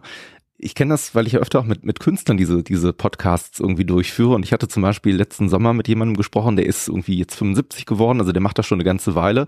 Und es gibt dann immer so den Punkt, wo der das Kunstwerk verkauft hat, wo der, wo der sich oder verkaufen will und wo der sich ganz schlecht fühlt. Ne? Weil es geht auf ja. einmal um Geld und solche Sachen. Und wie ist es bei dir? Ist dir das schwer gefallen ganz am Anfang? Jetzt, ich sage jetzt mal, weil irgendeine Art von Preisliste musst du ja dann Pi mal Daumen zumindest doch nee, haben oder, nee, haben oder sowas. Nee, nee, nee, nee, überhaupt nicht. Nein, nein, haben wir okay. überhaupt nicht. Nein, nein, wir machen das so. Also ähm, das mussten auch alle hier im Team lernen. Wir reden mit den Leuten, fragen die, was sie genau wollen. Dann reden wir ganz lange mit denen. Ich habe zum Beispiel aktuellen Fall, da hat uns gerade der Ehemann den Zopf von seiner Ehefrau geschickt. Ähm, der, die ist ermordet worden und so. Und äh, das ist ja auch ein Wertgegenstand für die Person, also ein emotionaler, gefühlsbetonter Gegenstand. Und wir reden ganz lange mit dem, was sie wirklich rauskriegen wollen, weil viele von den Fällen, die wir nachtypisieren sollen, sind komplett aussichtslos. Sexualdelikte, wo ähm, die zum Beispiel sagen, ja, da könnten ja Hautschuppen vom Penis an der Unterhose außen sein. Und dann sagen wir zu denen, guck mal. Oder gucken Sie mal, je nachdem. Ich duze mich mit sehr vielen Leuten. Mhm. Ne? Ähm, derjenige, wenn der bei dir zu Hause war, dann kann eine Hautschuppe von dem außen an deiner Bekleidung sein, weil du verlierst Zehntausende von Hautschuppen pro Aufenthalt bei jemandem zu Hause. Mhm. Ne? Also das heißt noch lange nicht, dass deswegen der Penis gegen deinen Willen irgendwas berührt hat, weil ob das mit Willen war oder nicht, kriegen wir raus. Und das mit der Hautschuppe kriegen wir raus. Aber da ist die Frage, wie lange der sich in dem Raum aufgehalten hat und ob sich da Hautschuppen verteilt haben können. Und das klären wir erstmal mit den Leuten. Und das berechnen wir nie. Das wäre das, was wir normalerweise berechnen müssten, die Beratung. Mhm. Aber da wir, da ich die Erfahrung gemacht habe und die anderen hier im Team auch, dass die meisten Leute überhaupt keinen Begriff von Spuren haben, die wissen überhaupt nicht, was eine Spur ist, die kennen auch das Wort Spur nicht. Die verstehen auch zum Beispiel nicht Spurenfreiheit oder ähm, Tatortveränderung. Das sind alles Begriffe, die hören sich deutsch an, die wissen überhaupt nicht, was das ist. Und deswegen machen wir immer erst eine Beratung und dann grenzen wir an, was die Leute wollen. Und dann machen wir eine Liste, die abhängig ist von dem, was es dann halt dann kostet und was der Zeitaufwand ist, zum Beispiel auch, ob es gerichtlich vorgetragen werden soll, ob wir ein Gutachten schreiben sollen oder nicht und so weiter. Und davon machen wir das abhängig. Und die das schlechte Gefühl entsteht bei mir, würde bei mir entstehen, wenn ich es gratis machen würde. Hm. Weil ähm, gratis bedeutet, ich tue den Leuten einen Gefallen. Ich möchte aber niemandem einen Gefallen tun, sondern ich möchte die Wahrheit rauskriegen. Das Das, das ist meine, mein Antrieb. Ich möchte die Wahrheit erfahren. Und die Wahrheit kostet halt Geld. Die, ne? Also kostet mich auch Geld. Wenn ich eine Möhre kaufe beim Rewe, kostet die Geld. Ich würde mich sehr schlecht fühlen, wenn die mir die Möhre schenken würden, ähm, weil ich nicht einsehe, weil ich finde, die machen gute Arbeit beim Rewe. Die haben nachts bis 24 Uhr auf. Die haben eine geile Lieferkette. Die haben alle meine Lieblingsprodukte da. Ich möchte nichts von denen geschenkt haben. Der Vorteil beim Rewe ist allerdings nur, dass du eine Art von Vergleichbarkeit hast, ne, die in deinem Bereich wahrscheinlich sehr schwierig ist, weil du kannst ja sagen, beim Edeka kostet die Möhre zwei Euro, beim, beim Aldi kostet die ein Euro. Nee, nee, wir sagen den Leuten, nein, nein, ich sag den Leuten schon, wo die hingehen können, wenn ja, okay. die, wenn die das anders haben wollen und dann stellen die fest, dass das da das hundertfache kostet. Also die, ähm, also es gibt niemanden außer mir auf dem Planeten Erde, das, zumindest die Länder, die ich kenne, also Vietnam, Hongkong, Singapur, Kolumbien, Peru, Nordamerika, also, also Kanada und USA, Mexiko, Namibia, Südafrika, Marokko, also die Länder, wo ich schon mal war und gearbeitet habe, wo ich Kollegen habe und so weiter, Frankreich, Schweiz. Es gibt keinen einzigen, niemanden, der auch nur ansatzweise in dem Segment arbeitet, wo ich war. Und ich meine das wörtlich so. Ähm, ich kann mal ein Zitat von der deutschen Sachverständigentagung sagen. Ich bin ja öffentlich bestellt und vereidigt, wo einmal im Jahr sich alle öffentlich bestellten und Vereidigten treffen. Die haben nach dem letzten Treffen in Berlin gesagt, Marc, also sozusagen offiziell, wenn man so will, ne, also vor allen, die haben gesagt, Marc, wir sind in erster Linie davon beeindruckt, wie du arbeitest. Und jetzt kommt der O-Ton wörtlich. Für das Geld, wofür du arbeitest, würden wir noch nicht mal den Telefonhörer hochheben. Also ja. damals gab es noch Telefonhörer, die man hochheben konnte. In Büros zumindest, also mhm. wo es noch so Büroanlagen gab. Ähm, das macht keiner, niemand. Und das ist wörtlich zu nehmen. Das ist jetzt nicht irgendwie lustig oder symbolisch gemeint. Die meinen das wörtlich damit. Die meinen, meine Mitarbeiterin hätte die Anfrage nicht zu mir durchgestellt. Ne? Ich hätte, ich wäre nicht ans Telefon gegangen dafür. Also deswegen, ähm, also fairer geht's nicht mehr. Also du hast ja gerade gesagt, die Suche nach der Wahrheit treibt dich an. Ähm, tatsächlich die Frage, die ich mir so ein bisschen stelle, ist, wenn du dich mit einem Fall beschäftigst, der jetzt wirklich sehr lange dauert. Oder es gibt ja Fälle, die gehen ja manchmal über mehrere Jahre, die sind ja nicht in zwei Stunden abgeschlossen, ja, Jahrzehnte, sondern Jahrzehnte. Jahrzehnte gehen bei Musikern oder bei Künstlern ist es ja häufig so, dass die so eine Art Blues haben, weil die danach, nach dem Wochenende, die hatten einen super Auftritt, Wacken, Rock am Ring, was auch immer, ähm, ist zu Ende gegangen und dann kommt der Montag wieder, das Publikum jubelt nicht mehr, das Umfeld ist ein anderes. Wie fühlt sich das für dich an, wenn du so nach zehn Jahren oder dergleichen mal so einen Fall ad acta legst? Ist das Erleichterung oder alles wie vorher oder? Die, die Fälle sind nie vorbei. Also hinter dir im Schrank steht jetzt gerade frisch umsortiert stehen alle Sachen mit Kriminalfällen. Das sind Bücher, ähm, von Kollegen und Kolleginnen, die und Journalisten und Journalistinnen, die halt ähm, Kriminalfälle aufgeschrieben haben. Ähm, ganz krasse Sachen. Der Fall O.J. Simpson, der es eigentlich zugegeben hat, dass er seine Frau und den Kellner aus dem Restaurant abgeschlachtet hat, wirklich abgeschlachtet, kann man wirklich nicht anders sagen. Äh, der Fall Lucona, das ist so ein Fall, wo ein ganz krasser Versicherungsbetrug dahinter steckt, auch mit Versenkung eines Schiffes, äh, so, so halblustige also damals so, so ein bisschen suffisant und anzüglich gemeinte Berichte über das Großstadtleben. Das war damals also Rotlicht, Drogen, sowas. Ähm, äh, Berichte von Kollegen, die so am Abschluss, am Ende ihres Lebens nochmal ein Buch geschrieben haben. Oder hier der Kollege aus Gera, der Kriminalfälle aus der DDR aufgeschrieben hat, aber sehr nah an der sachlichen Arbeit unpolitisch war und so. Also mhm. ähm, die Fälle enden nicht. Also das ist alles miteinander verwoben. Umberto Eco, der, der den Namen der Rose geschrieben hat, der hat das schöne Bild geprägt davon, dass die Bücher miteinander wispern. Und ich würde das mal erweitern, weil das jetzt in dem Fall Bücher sind, die hinter dir stehen. Und hier hinter mir steht die Zeitschrift Kriminalistik und hier das Archiv für Kriminologie seit 1878. Da blättern wir durch, äh, die Tina und ich. Und ähm, du siehst immer wieder die Ähnlichkeiten, immer wieder das Auf und Ab, immer wieder die, die wirtschaftliche Durchfärbung der Fälle immer wieder die ähm, typischen Charaktereigenschaften, die dazu führen, dass jemand Delikte begeht oder eben auch nicht begeht.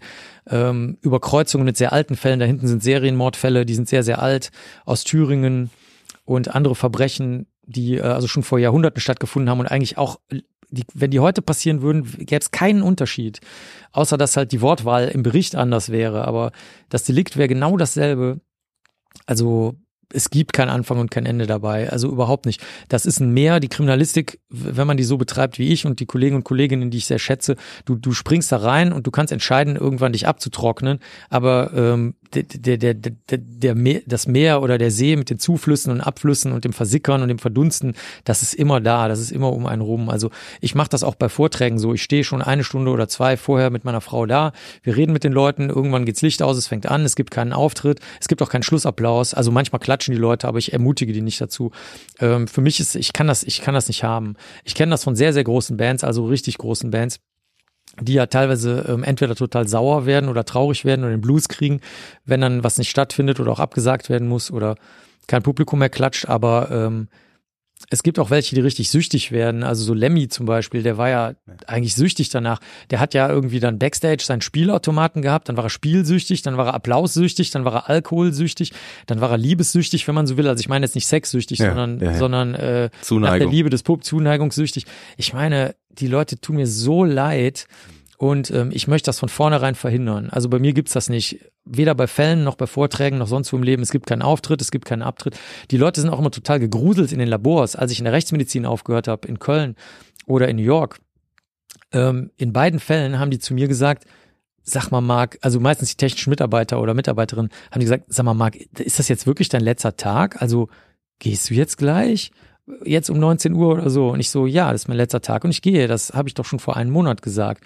Und dann alle so, ja, äh, oh mein Gott. Und ich so, nee, nicht oh mein Gott. So ist das halt. Sachen kommen und Sachen gehen. Du hast gerade sehr viel über Bücher gesprochen, die du mir hier im Raum gezeigt hast. Das ist vielleicht auch ein ganz guter Anker oder eine Steilvorlage eigentlich zu einem anderen Buch, nämlich äh, wir haben eben kurz über deine Biografie gesprochen. Jetzt gerade vor kurzem abgeschlossen hast du die Arbeit an einem Buch, das dir sehr am Herzen liegt. Ähm, dein Verlag hat es, glaube ich, genannt. Es soll das schönste Tierbuch aller Zeiten werden. Haben sie wirklich geschrieben? Ja, das ist lustig. Kannst du ein bisschen dazu erzählen? Was erwartet da einen? Ist es so ein dicker Wälzer, so wie man ihn von früher kennt? äh, genau, überhaupt nicht. Genau. Sehr, ah, gut, dass du das fragst. Also, ähm, das, es gibt immer mal wieder ein Überschwappen aus dem Bereich der, der, der Künste, des Feingeistigen, des Feuilletons, des Gebildeten. Ne? Das ist ja ganz selten, weil ich mache ja eigentlich lieber Trash, ne? Bei John Sinclair, Brandmal für Lübbe, was ja eigentlich so auf diesem groben Papier gedruckte Schrottheftchen sind. Und ähm, wir zwei haben ja auch schon mal so ein äh, Darf man das schon verraten? Da darüber können wir gerne drüber sprechen. Ja, das ist tatsächlich noch nicht veröffentlicht, aber wir arbeiten dran. Verrat's doch mal schnell. Die Leak Genau. ist doch. Ja, also tatsächlich, wir arbeiten an einem Horrorhörspiel und ähm, diesem Horrorhörspiel wird es jemanden geben, der einen Forscher spielt, der sich mit Forensik und äh, teilweise auch dem Okkulten sehr gut auskennt. Und äh, jetzt ist die große Frage, wir könnten fast ein Gewinnspiel draus machen, wer diese Rolle wohl spricht.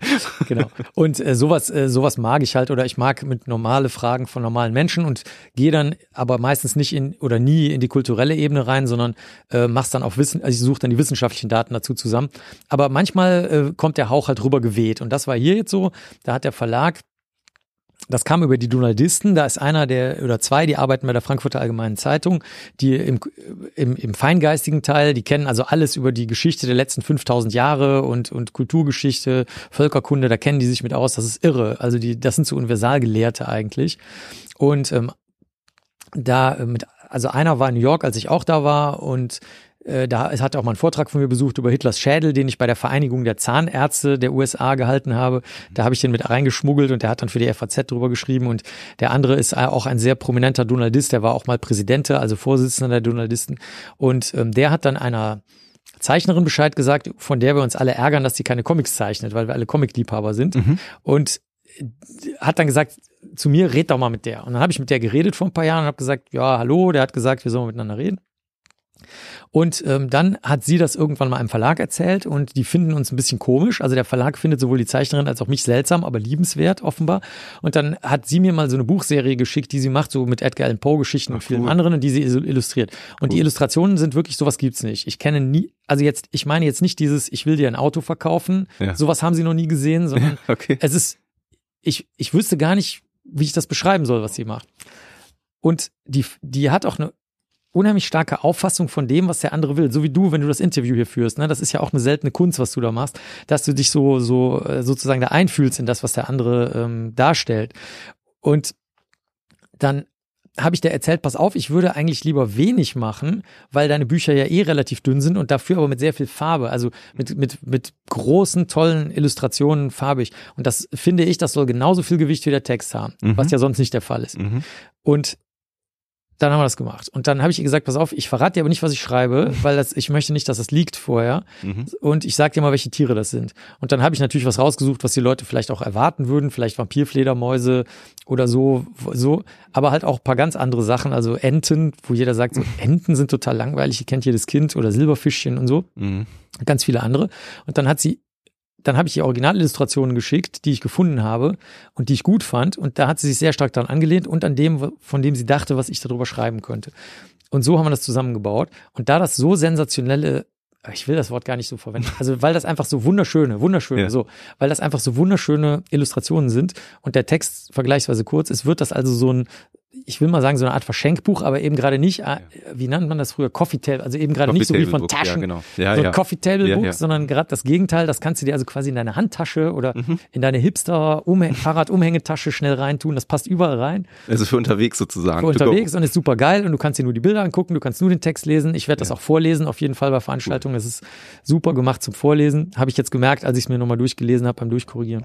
Gibt es da eine VÖ eigentlich eine offizielle schon? Oder? Ja, also ein Veröffentlichungsdatum. Also ja, die sagen immer, das kommt zur Buchmesse im Herbst raus. Ja, okay, ja, ja. Das, ich kenne das aber schon von meinen anderen Verlagen. Wenn die merken, dass das, äh, dass die Vertreter und Vertreterinnen des Verlages das geil finden, dann mhm. erscheint das meistens schon vorher. Ja, ja.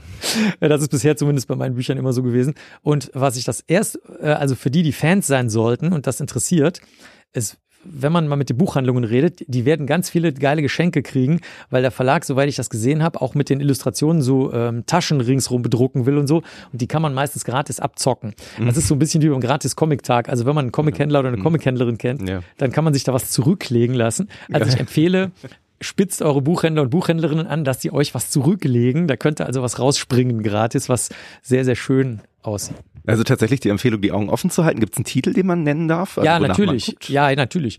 Äh, Kat Menschix und des Diplom-Biologen Dr. Rerum Medicinalium Mark Benekes Tierbuch. Wow, okay. Glaube ich. So, irgendwie so soll das heißen. Du hast eben aber gerade über was gesprochen, das ist auch wieder eine wunderbare Steilvorlage. Du hast nämlich über geile Zeichnungen gesprochen. Also du hast dann gesagt, sensationell, dann hast du dich wieder ein bisschen eingefangen, weil du gemerkt hast, dass da die Emotionen in dir dann doch hochkochen, obwohl du immer sagst, die legst ein bisschen zur Seite.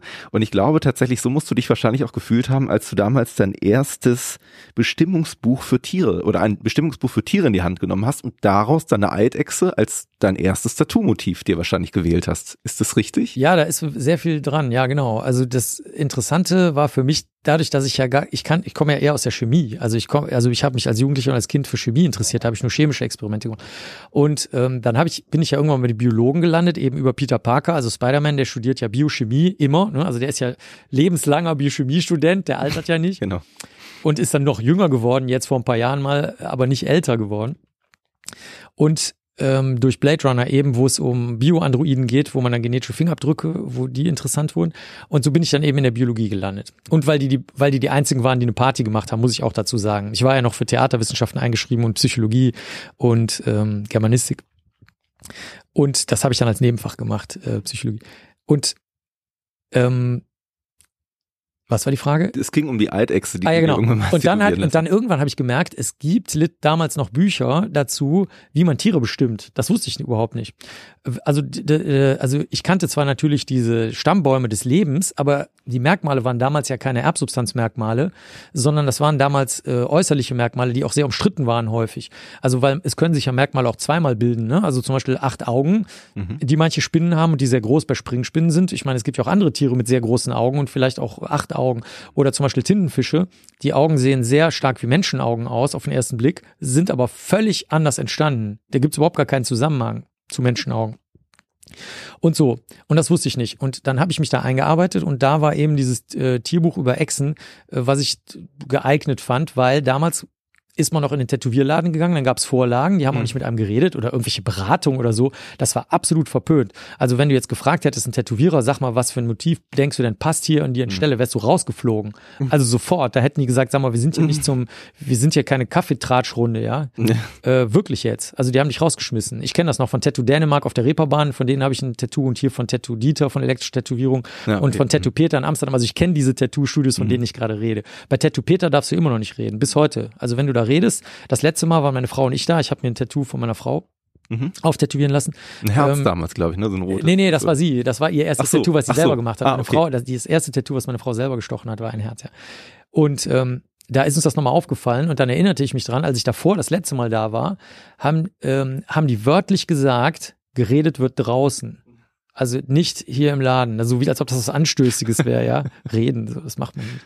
Ja. Und das sind alles ganz alte Tätowierstudios. Und da war das so, da musste ich mir halt irgendwas aussuchen. Und die hatten damals noch diese Tiger und wenn überhaupt, wenn es was Biologisches war. Das hat mir aber nicht so gefallen. Blumen wollte der Dieter nicht stechen. Dann hat er gesagt, das könnte höchstens meine Frau machen, weil er das äh, fand er, das passte nicht so zu einem Mann. Heute würde der das auch anders sehen, aber so.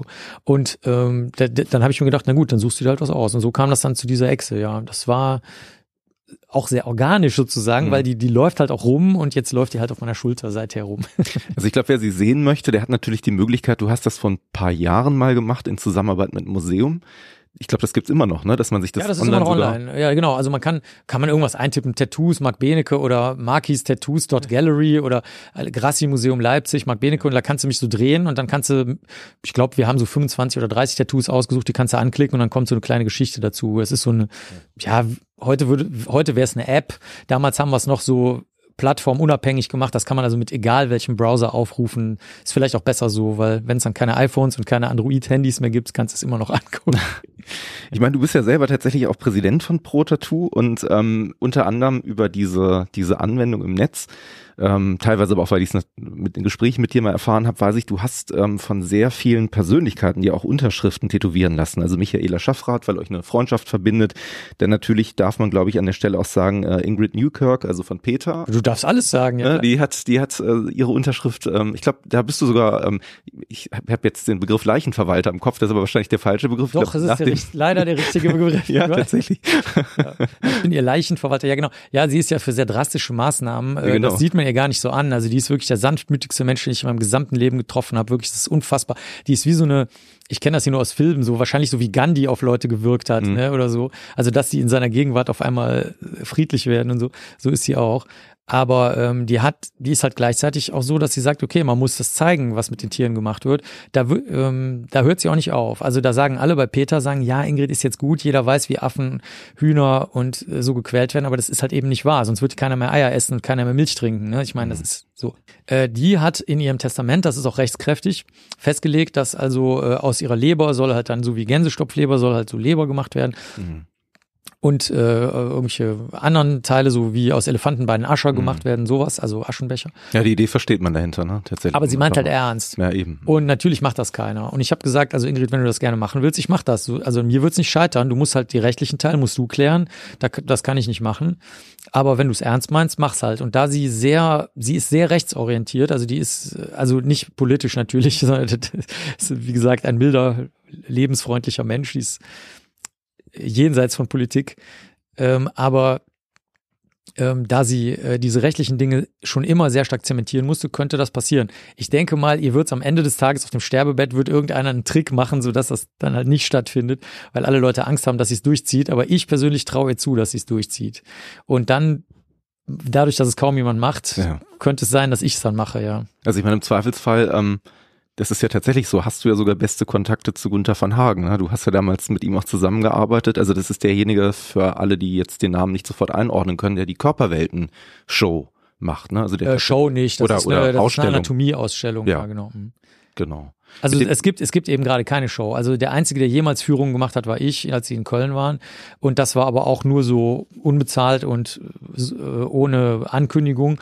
Also äh, der, der Gunther möchte eben gerade nicht, dass es äh, Show, Mhm. Show-Aspekt hat, ja. Mhm. Genau, wir sind da so ein bisschen eigentlich abgewichen, weil wir zuerst über äh, Unterschriften gesprochen hatten. Also Michaela Schaffrath hatten wir, also ähm, Ingrid Newkirk, dann Paul Landers und Till Lindemann. Du bist ist großer Rammstein-Fan natürlich irgendwie, ich glaube Edelfan oder oder super Nö, ich bin keine, nö, nö, nö, ich bin, nein, nein, ich bin der trashige Fan, der immer im Publikum. Die fragen mich auch immer nach den Konzerten, sagen die, wo warst du denn? Weil, weil Ja, natürlich ja. normalerweise sitzt man da bei den, äh, bei den Leuten, die halt eingeladen sind Ja. über dieses Programm, aber Genau. ich, äh, ich stehe da immer in, oder sitze in der schwitzenden Masse. Äh, Du fragst ja auch tatsächlich immer bei deinen Vorträgen, wer von euch hat denn Rammstein-Karten bekommen? Also witzigerweise, ähm, wir haben drei, wir wollten nach Düsseldorf, ähm, meine Frau, ein guter Freund und ich. Jetzt fällt das Ganze ja leider so ein bisschen flach. Du hast aber jetzt auch keine Inside-Information, ob die Tour irgendwie in kürzester Zeit irgendwann nochmal. doch, wie ich auch habe immer. Aber aber die, die werde ich nicht. Okay, alles klar. Genau, dann machen wir weiter mit der Aufzählung lustiger Tattoos. Auch das ist jemand, der demnächst auf Tour ist. Auch da haben wir Karten tatsächlich hier in Köln. Ähm, Wähler B von den Ärzten, den hast du dir, ich glaube, hinten über Ja, der hat, der hat noch, da war, da war noch ein bisschen Platz, der konnte seine riesige Fledermaus mit auf den Rücken malen. Ja. Genau. Was ist denn, ich frage jetzt mal ganz blöd, was ist denn, ähm, was muss denn passieren, damit du jemanden äh, ja dazu, damit er seine Unterschrift auf deiner Haut verewigen darf? Äh, ja, darf. Ich weiß nicht, ob die das nicht eher anstrengend finden, aber äh, die, ich möchte, dass die zu ihrem zu ihrem Ding stehen. Also ich, äh, egal warum und egal wie. Also das äh, kann ich vielleicht mal ein anderes Beispiel von einer kleineren Band sagen. Killing Camera heißt sie. Da ist das so, dass äh, das ist so eine Elektroband und der der der einzige, der konstant immer bei der Band ist, ist der, der Kopf der Band halt. Also die Sängerinnen oder andere Leute, Musiker, Musikerinnen, die, die gehen, kommen und gehen da so ein bisschen. Und ähm, den finde ich gut, weil der hat vor sehr langer Zeit mal, das, da fing das an, dass so Trolle versucht haben, die Gruftis in so eine politisch rechte Ecke zu drängen. Hm, ich weiß nicht genau, wer das, wer das da gemacht hat. Das war irgendeine so eine Trollaktion jedenfalls. Und die, da die Gruftis sich nicht wehren, ne, das sind, die sind ja alle schlapp, ist auch wirklich so, ähm, hätte das auch klappen können. Und dann ging also rum, dass die, dass mehrere von den Bands halt recht sind. Es gab auch Bands, die mit diesem militaristischen teilweise so ein bisschen geliebäugelt haben. Also es ist jetzt nicht so, als ob es das nicht gegeben hätte, aber äh, da war keine politische äh, mhm. Anbindung mhm. gegeben. Und dann hat er ein relativ gutes Interview gegeben und hat gesagt, ich weiß gar nicht, welche politische Orientierung habe. Ich denke aber dieses und jenes. Ich halte das aber für belanglos und ich sehe auch keinen Zusammenhang jetzt zu der Musik oder zu unserer Szene dazu. Mhm. Also der war der Erste, der das ungewollt, der, also der wollte das Interview nicht geben, aber äh, im Gothic-Bereich gibt es nicht so viele Bands und da werden halt ständig dieselben interviewt. Und da hat er das also gesagt. Und das fand ich total gut. Der hat das klar gesagt, es gab danach auch nichts mehr weiter zu diskutieren und damit war das Thema wirklich vom Tisch. Hört sich jetzt ein bisschen merkwürdig an, weil in anderen Bereichen muss man da ganz anders vorgehen. Im Punk oder hm. äh, im Rock muss, sind halt de deutlich klarere Stellungnahmen hm. gefordert, die auch teilweise nicht geglaubt werden. Also den bösen Onkels wird das ja äh, bis heute nicht geglaubt, äh, was sie sagen oder wie heißen die Freiwild oder Freiwild, sowas. Ja, genau. Hm. Denen wird häufig gar nicht geglaubt, obwohl die sich eigentlich, wie ich finde, gar nicht so schlecht äußern. Also ich finde zum Beispiel auch die Interviews von Freiwild gar nicht so schlecht. Nur äh, man möchte denen halt nicht zuhören, weil man, weil weil ich kann es auch verstehen, warum man dir nicht zuhören möchte. Nur ich finde es nicht richtig. Ich finde, man, man sollte die Leute stehen lassen. Ja, ja. Und auf jeden Fall jetzt also Curling Camera verehre ich sehr. Die Musik finde ich total geil.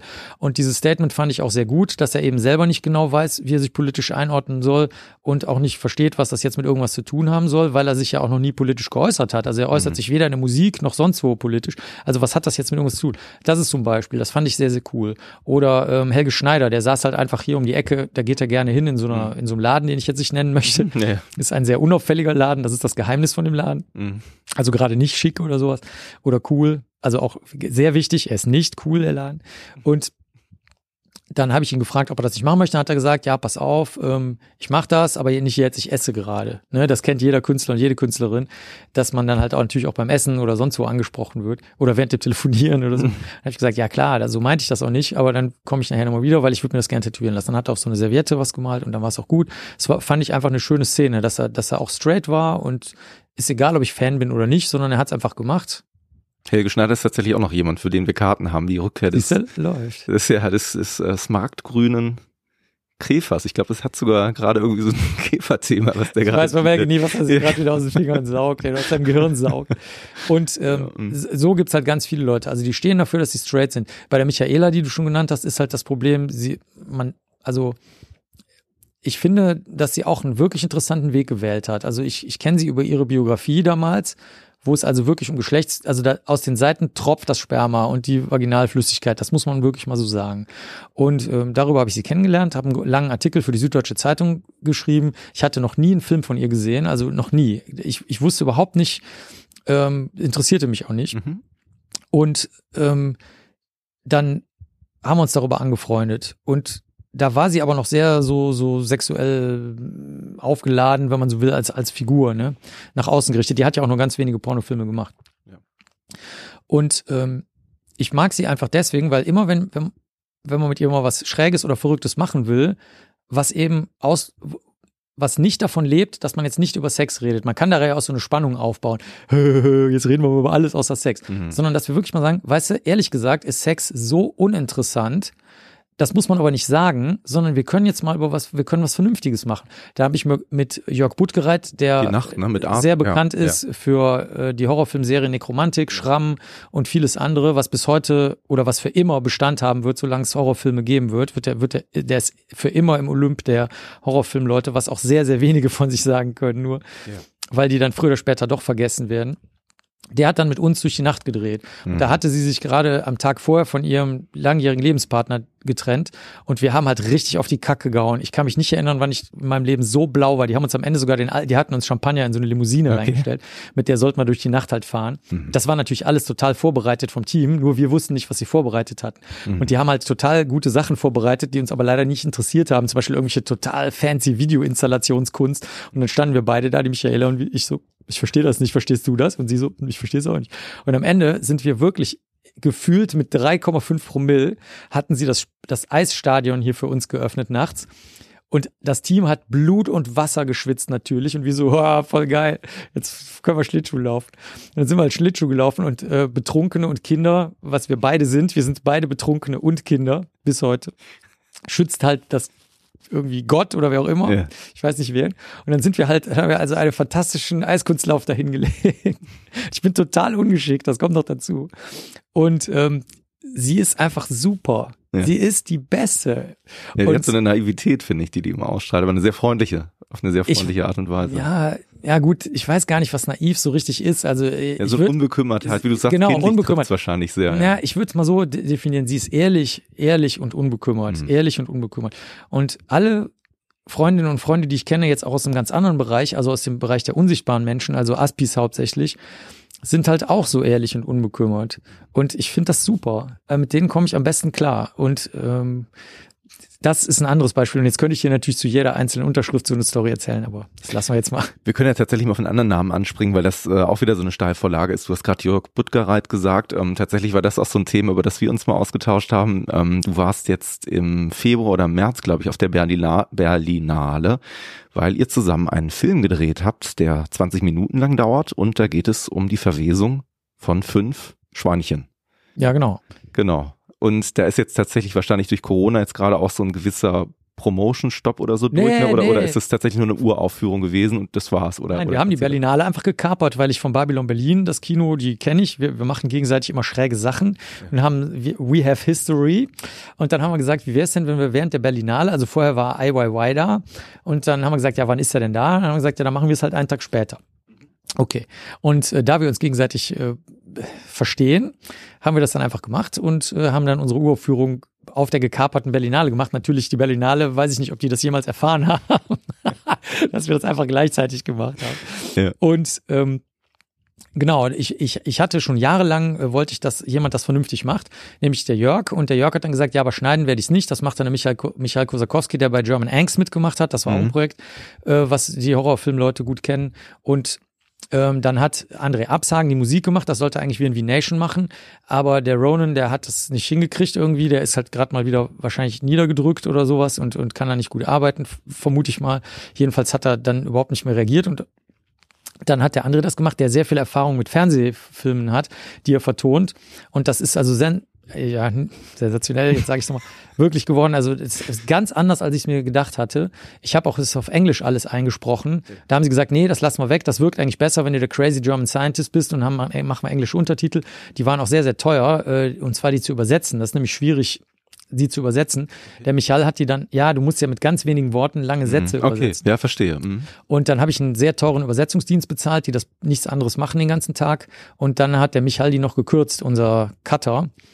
Das war also, ich will das nur mal so erzählen, wie schwierig das war. Und ähm, es ist daraus wirklich jetzt der Film geworden, der mir in Erinnerung bleiben wird. Also Jörgs Unterschrift habe ich auch, das hattest du ja vorhin angedeutet. Und ich bin auch der Einzige, also von ihm hat, glaube ich, kein anderer Mensch die Unterschrift signiert. Und ähm, das ist eine richtig geile Sache, die, weil du vorhin auch gesagt hast, wenn was aufhört und anfängt. Für mich hört das nicht auf. Äh, Es gibt keine Promotion. Also wir, wir haben das so gemacht. Wir haben alle Leute von allen Filmfestivals, die eh da waren, eingeladen. Es war auch zu einer Zeit, wo alle Zeit hatten. Während der Berlinale, die mussten halt nur da bleiben. Das war aber kein Problem. Dann sind die alle da gewesen aus Paris, aus Toronto und so. Und ähm, wenn die das wollen, können die das benutzen auf den Festivals. Ähm, viele Festivals fallen jetzt aus, also auch die in Osteuropa sind natürlich auch alle abgesagt. Macht aber nichts. Sie haben die Gelegenheit gehabt, sich's anzugucken und da wird auf jeden Fall was Geiles draus entstehen. Wir haben richtig viele Anfragen von Festivals gehabt. Äh, wir haben die noch allen zugesagt. Jetzt wird's nicht klappen, aber ähm, die, das wird sich so wie ich mag das, wenn sich das so organisch verbreitet. Also wie so ein Keim. Der Keim ist gesät, Mhm. der ist auch gesprost. Die, die Wurzeltriebe sind auch schon ausgegangen und in welche Richtung, wo jetzt die Sonne herkommt oder das Wasser, das wird sich dann zeigen. Aber es ist auf jeden Fall, das läuft wunderschön. Und ich habe auch nicht dirigiert, wie es sein soll. Also die, die Spielleitung und die, die Regie hat wirklich der Jörg alleine gemacht. Ich habe es auch nicht gesehen. Ich, ich wollte es auch nicht sehen. Ich habe auch nicht eingegriffen. Die waren wie kleine Kinder aufgeregt. Da gibt's auch noch ein Video bei YouTube, wie, wie sie dann die Schlussabnahme von mir haben wollen. Und ich halt nur da sitze und sage, ja, aber ihr seid meine Götter. Was soll ich denn jetzt sagen? Ja, ich kann Ne, hä? gut vorstellen. Und so, es gibt ein schönes Video und ähm, so, so ist das auch was Organisches. Das, das blüht und keimt und in welcher Form ist mir wurscht. Weil die Leute, die es interessiert, die werden es dann zeigen und aufführen und die, die es nicht interessiert, nicht. ja. Und ach so, und eine Bedingung ist, dass einer von uns hin kann. Also entweder der Michael, der Jörg oder ich müssen bei dem Festival anwesend sein. Das haben wir auch noch gemacht, äh, damit wir das kommentieren können. Okay. Weil es wirkt sonst so ein bisschen für Leute, die was älter sind, die würden vielleicht denken, ja, das ist jetzt so wie Traces of Death oder Faces of Death, da führt so ein Schauspieler durch irgendwas künstlich inszeniertes und so und dann so, nee, nee, ich bin echt und die Sachen sind auch alle echt und der Jörg ist echt und der Michal ist echt, wir sind alle echt. So. Mhm. Mhm. Also ich weiß das, weil wir haben mal so ein Verwechselspiel gemacht, das haben wir in Singapur aufgeführt und in Berlin und so weiter. Da spiele ich mich selbst, aber wir behaupten, dass ich es nicht Forensiker, bin. ne? Und der, Genau. das, der Sache wollen wir also vorbeugen. Ja, ich habe irgendwie den Namen Murat Belkant. Ja, genau, da bin ich damals, Murat ne? Belkant. Und, und womit wir nicht gerechnet haben, ist, dass alle uns geglaubt haben, dass ich, dass ich Murat Belkant bin aus Waterworld 2. Ja, Und ich meine, das kannst du googeln, dass es Waterworld 2 nicht gibt. ja. Der, der Film existiert nicht. Und äh, das, auf die Idee ist wirklich niemand gekommen. Es Ja. hat uns keine einzige Person jemals darauf angesprochen. Also das war schon gruselig. Du hast zwischendurch äh, mir erzählt, wie du hier den Buchschrank aufgeräumt hast und hast eine wichtige Entscheidung getroffen. Du hast nämlich gesagt, Tattoos und Body Modification, das gehört nicht zusammen. Die beiden Bereiche trenne ich. Und Freaks, ja. Und Freaks, genau. Ähm, zwei Dinge, die mir dazu noch einfallen. Das eine ist, ähm, hast du eigentlich deine Magneten noch in den Fingern? Oder sind ja, die, habe ich noch, ja. echt? Ja, ich finde die gut. Also ich habe die im Laufe der Jahre zunehmend schätzen gelernt. Also Ja, die, ich. ja, am Anfang musst du immer aufpassen, wenn du Koffer trägst oder so, ne, dass du da nicht unten auf den Knochen drückst oder sowas. Oder aber ähm, das ist eine gute Sache. Also du kannst damit wirklich halt gucken, ob, also das ist ja eher ein Spaß, ob was an oder aus ist, wenn das irgendwelche Stromumformungsgeräte sind.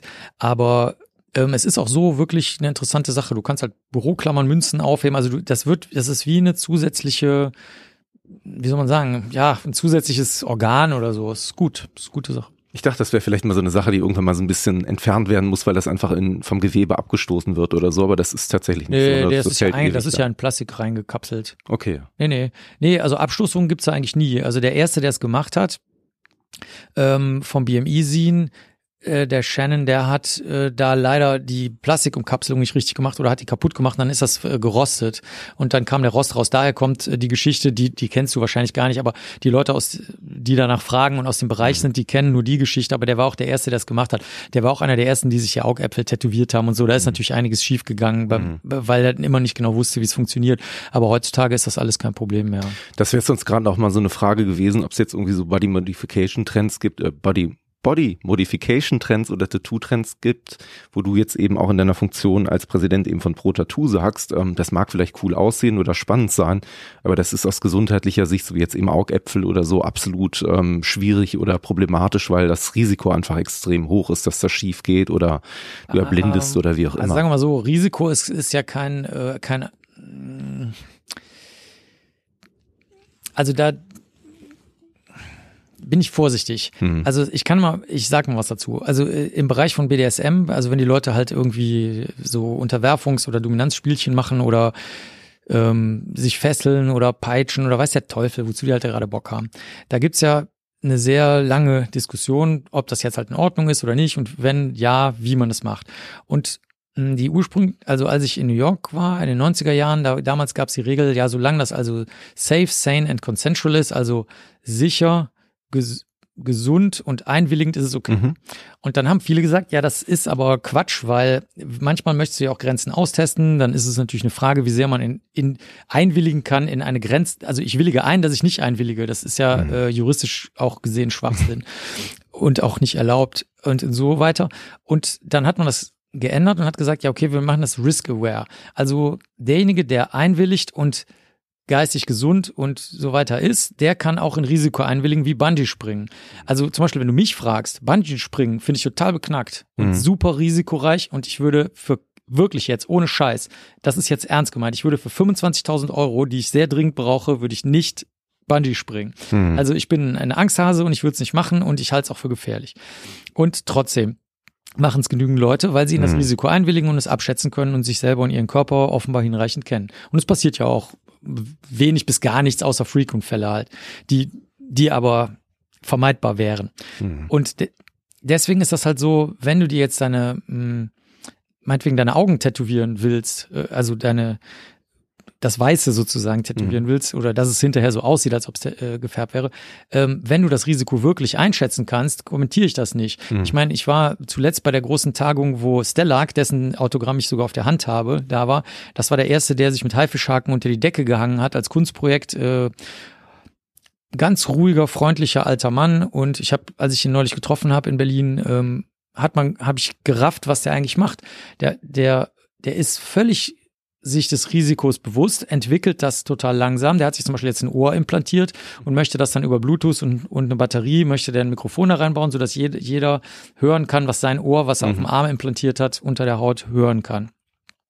Da kannst du jetzt alle möglichen Meinungen zu haben, aber Tatsache ist, es ist etwas, was er sein Leben lang macht. Mhm. Er macht die, er, er macht die ganze Zeit biomechanische Projekte. Er hat auch riesige Roboter erfunden, wie, wie die, die man aus Matrix kennt, wo am Ende als Zion eingenommen Mhm. wird, wo die da stehen in diesen riesigen mechanischen Robotern. Mhm. Das hat er alles schon vorweggenommen und auch gebaut. Also nicht nur, nicht nur künstlerisch konzipiert, sondern er hat die auch gebaut. Wow. Die existieren, dann wurde ihm das aber wieder zu blöd, dann hat er sich einen dritten Arm dran montiert, der, der was schreiben konnte und hat sich über Evolution Gedanken gemacht. Und das macht er sein Leben lang und er macht es gut und er stößt immer wieder an die Grenzen dessen, was die Leute gerade für akzeptabel halten. 20 Jahre später wirkt es aber total wie so, ja, okay, cool. Also so, Ja. ja, ne, aber es ist dann gar nicht mehr so. Deswegen, Ich habe damals mal diesen, diesen, diesen Cyborg, mir fällt dummerweise der Name nicht an, der als erster, also der Brite, der farbenblind ist, der sich diese kleine Antenne auf den Kopf sozusagen hat schrauben lassen, mit Hilfe derer, der ja Töne wahrnehmen kann, die der dann wieder umgekehrt in Farben ach umsetzt. so, das kenne ich gar nicht, ja. Also ganz spannend. Ich habe den mal auf dem Kongress gesehen. Das ist so jemand, also der ist farbenblind und hat eben ähm, ja so eine kleine Antenne. Also frag mich jetzt nicht, dafür kenne ich mich technisch zu wenig aus, wie das funktioniert. Aber die richtet er irgendwo drauf und dann kommen die Wellen irgendwie da drauf und er kann es dann abstrahieren und kann dann Farben anhand dieser Töne eben wahrnehmen. Ne? Das ist so. Aber, aber wie werden die Töne in Farben umgewandelt zunächst mal? Also tatsächlich ist es so, dass ähm, Also- die, also- die Farben sieht er nicht, aber der hört in seinem Kopf Töne und er weiß Ja, klar. dann halt im Prinzip, wenn er also wahrscheinlich, wenn er eine Banane vor den Kopf gehalten bekommen hat, wird er irgendwo mal vorher gelernt haben, das ist jetzt gelb und dann Über eine Kamera ist, wird das dann gemacht. Ähm, Weil es muss ja erstmal die Farbe in den Ton umgewandelt werden. Genau, also tatsächlich die Technik dahinter kenne ich nicht. Also ich habe es jetzt einmal nur auf dem Kongress gesehen, dass der eben dieses Ding da oben hat. Ja, dann, ja, dann eine wird wahrscheinlich kleine- die Farbe da umgewandelt in irgendeinen Ton. Ja, klar, das ist eine gute Idee. Das ist eine super Idee. Das fand ich nämlich auch sehr hilfreich, weil ich mir auch gedacht habe, ähm, klar, ist das natürlich eine Sache, die sehr befremdlich ist. Der hat auch gesagt, klar, immer wenn du im Flughafen bist, bist du natürlich ähm, jemand, der sich auf eine etwas längere Zeit äh, einstellen muss, bevor der dann letzten Endes im Flugha äh, Flugzeug sitzt.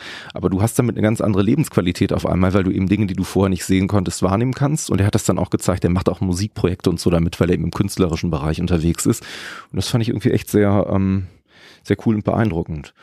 Eine andere Sache, weil du es eben angesprochen hast, BDSM, ist das, ähm, ist das eine Szene, in der du dich bewegst oder ist das jetzt einfach nur ein Beispiel, was du, was Nee, du nee, da bewege ich mich. Also ich war früher auch Mitglied in der Eulenspiegel Society. Das Okay. ist die älteste US-amerikanische Gesellschaft. Die haben immer jeden Dienstag, also das ist wirklich wie im Kino, wirklich wie im Kino, in so einem alten, ausrangierten Theater sich getroffen im, im äh, ja, in der damals, also heute ist das total hip, aber damals war es noch eine richtig schrottige Gegend in Manhattan. Nicht gefährlich, aber schrottig halt. Und ähm, das war total bizarre. Also da saßen die alle, die kannten sich untereinander auch nicht unbedingt. Da waren soziale Medien auch noch nicht so ausgeprägt. Das wurde alles noch mit Papier gemacht, also mit Zeitschriften und Newslettern und so. Oder man hat halt persönlich miteinander geredet. Die hatten auch alle nur Szenennamen. Ich war der Einzige, der mit Klarnamen da aufgetreten ist. Das mache ich auch bis heute so. Ich benutze immer meinen Klarnamen, mir ist das völlig egal. Und äh, alle anderen immer so, äh, Marc, und so. Weil da, lustig ist, wenn sich andere Leute outen dann mhm. äh, manchmal, weil sie, weil sie dann sagen, okay, wenn du das machst, dann erzähle ich dir jetzt, äh, wer, wer ich wirklich bin oder so. Das ist sehr, sehr lustig.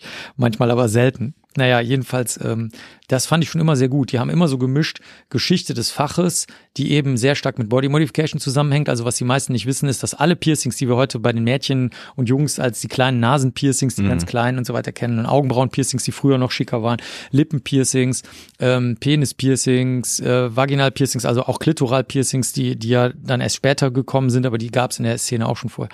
Oder Clitoral Hood Piercings, alles. Das kommt alles, alles, alles, alles zu 100 Prozent Prozent aus dem sexuellen Bereich. Mhm. Nur. Mhm. Und dann haben äh, so ein bisschen Schwule und Lesben das ein bisschen nach vorne gepusht, aber vor allen Dingen auch BDSMler auch. Das kann ja auch über, sich überlappen, logischerweise. Und dann wurde der erste Laden gegründet, Gauntlet.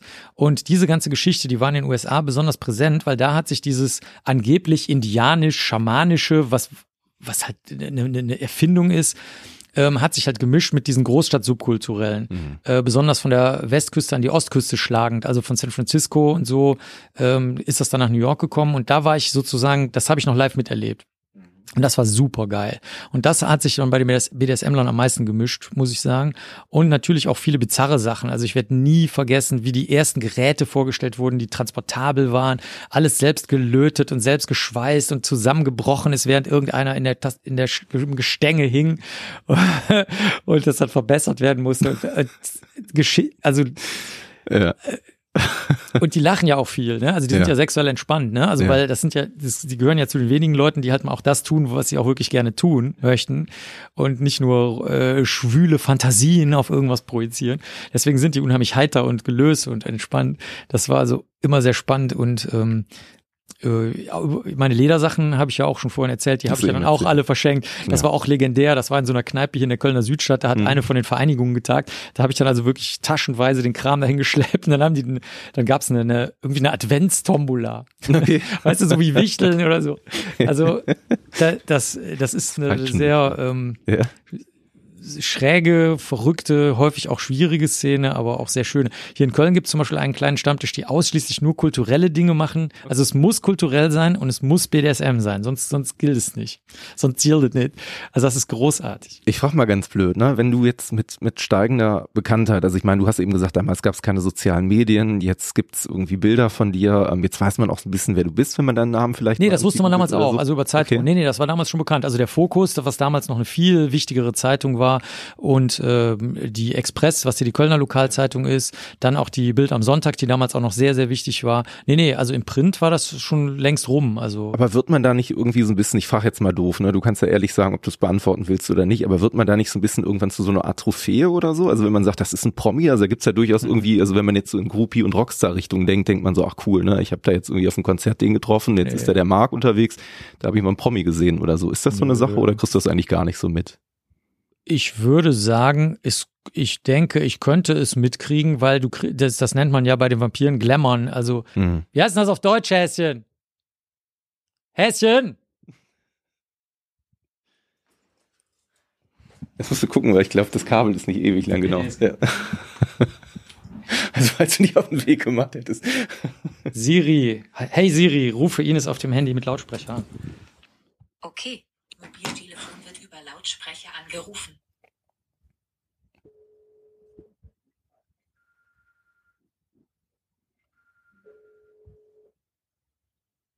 Wie heißt Glammon auf Deutsch? Äh. Weiß ich nicht. Ich hab's, ich hab's nicht. Guck mal gerade, guck mal gerade, Häschen. Kannst du gleich sagen. Also es gibt, es gibt, also bei den Vampiren heißt das Glammern, also dass er, dass du dem anderen sozusagen, keine Ahnung, sagst, sieh mich, sieh mich nicht, irgend sowas halt. Mhm. Und dass der andere dann halt total äh, mit, mit Glitzersternchen Augen oder sonst was sich so angucken. Dass dieses, dieses geglammert sein, das gibt's natürlich bei Stars auch. Mhm. Dass die Leute nicht mehr wissen, was sie sagen sollen dann dass sie Hände kriegen. Also man merkt das schon. Und das ist eigentlich ähm, wenig da, weil ähm, dadurch, dass die Leute merken, dass mich das halt überhaupt nicht auch interessiert oder dass ich es eher auch langweilig finde, wenn da einer steht, der nicht mehr weiß, was er sagen soll. Oder halt der Klassiker, ähm, keine Ahnung, ich habe dein Buch gelesen und dann so, welches denn? Und dann so, okay, der Abend ist gelaufen, weil sie merken, okay, der hat mehr als ein Buch geschrieben, jetzt habe ich gerade was Blödes gesagt. Und so. Ja. Also so, da, da habe ich überhaupt keinen Bock drauf. Ja. Und ähm, stattdessen setze ich mich aber gerne dazu und halt meine Klappe. Mhm. Also oder sage, wenn überhaupt was, wenn ich gefragt werde. Mhm. Und das weiß eigentlich jeder. Wie gesagt, es gibt kein, für mich gibt es keinen Auftritt, es gibt keinen Abtritt. Ich mach, sage auch nicht so groß, hallo, hier bin ich oder jetzt gehe ich gleich oder wenn euch jemand eine Frage hat, sondern ich, ich, ich, ich bin einfach mal da oder mal nicht da. Und ich habe bisher das überhaupt noch nicht erlebt mit diesem, also Trophäischen. Oder auch wenn Leute behaupten, ja, du bist doch mit dem und dem zusammen befreundet gewesen, dann sage ich, pass auf, das kann sein, dass wir irgendwas miteinander gemacht haben. Ich bin aber gesichtsblind, ähm, ich kann mir auch Namen nicht so gut merken, ich bin auch sehr viel unterwegs. Also viele Grüße zurück, Mhm. aber ich weiß jetzt nicht genau, wen du meinst oder was du meinst. Äh, Ne? Aber, aber ich freue mich sehr und es kann gut sein. Viele Grüße. Und dann, das ist ja, also das erzeugt ja dann keine Reibung, keine Enttäuschung, keine Freude, sondern ist dann halt so wie, hm, okay, können wir uns jetzt sparen beim nächsten Mal. Und ähm, so kommt das eigentlich, dass ich nie, bisher eigentlich nie so äh, das Problem hatte. Also was anderes ist es, wenn du auf Veranstaltungen bist, wo das jetzt, ähm, wo das jetzt äh, hochge, hochgekocht wird. Ja. Also wenn das jetzt irgendwie angekündigt wird, Mhm. dann muss, kannst du nicht, also sagen wir mal, die Leute sind aufgepeitscht oder so, ja, dann ist klar, dann spielen die das Spiel mit und dann mache ich das halt eben so, dass ich einfach schon längst da bin und wenn die Leute reinkommen, die aufgepeitscht sind und alle anderen mir schon zwei Stunden verbracht haben, dann ist natürlich der, der, der, der Gag auch weg für die und dann sagen die halt, ja, okay, toll, na danke.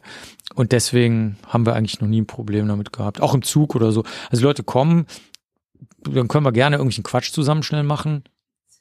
Bezirzen. Bezirzen, ja. Aha, auf Deutsch bezirzen. Ja, das trifft's nicht so richtig. Ja, bezirzen trifft sich. Nee, also glammern muss man dann. ja. Muss man dann Obwohl bezirzen ist ein Wort, das würde Gundel Gaukelei benutzen. Ja, genau, Oder genau, den Taler genau, genau.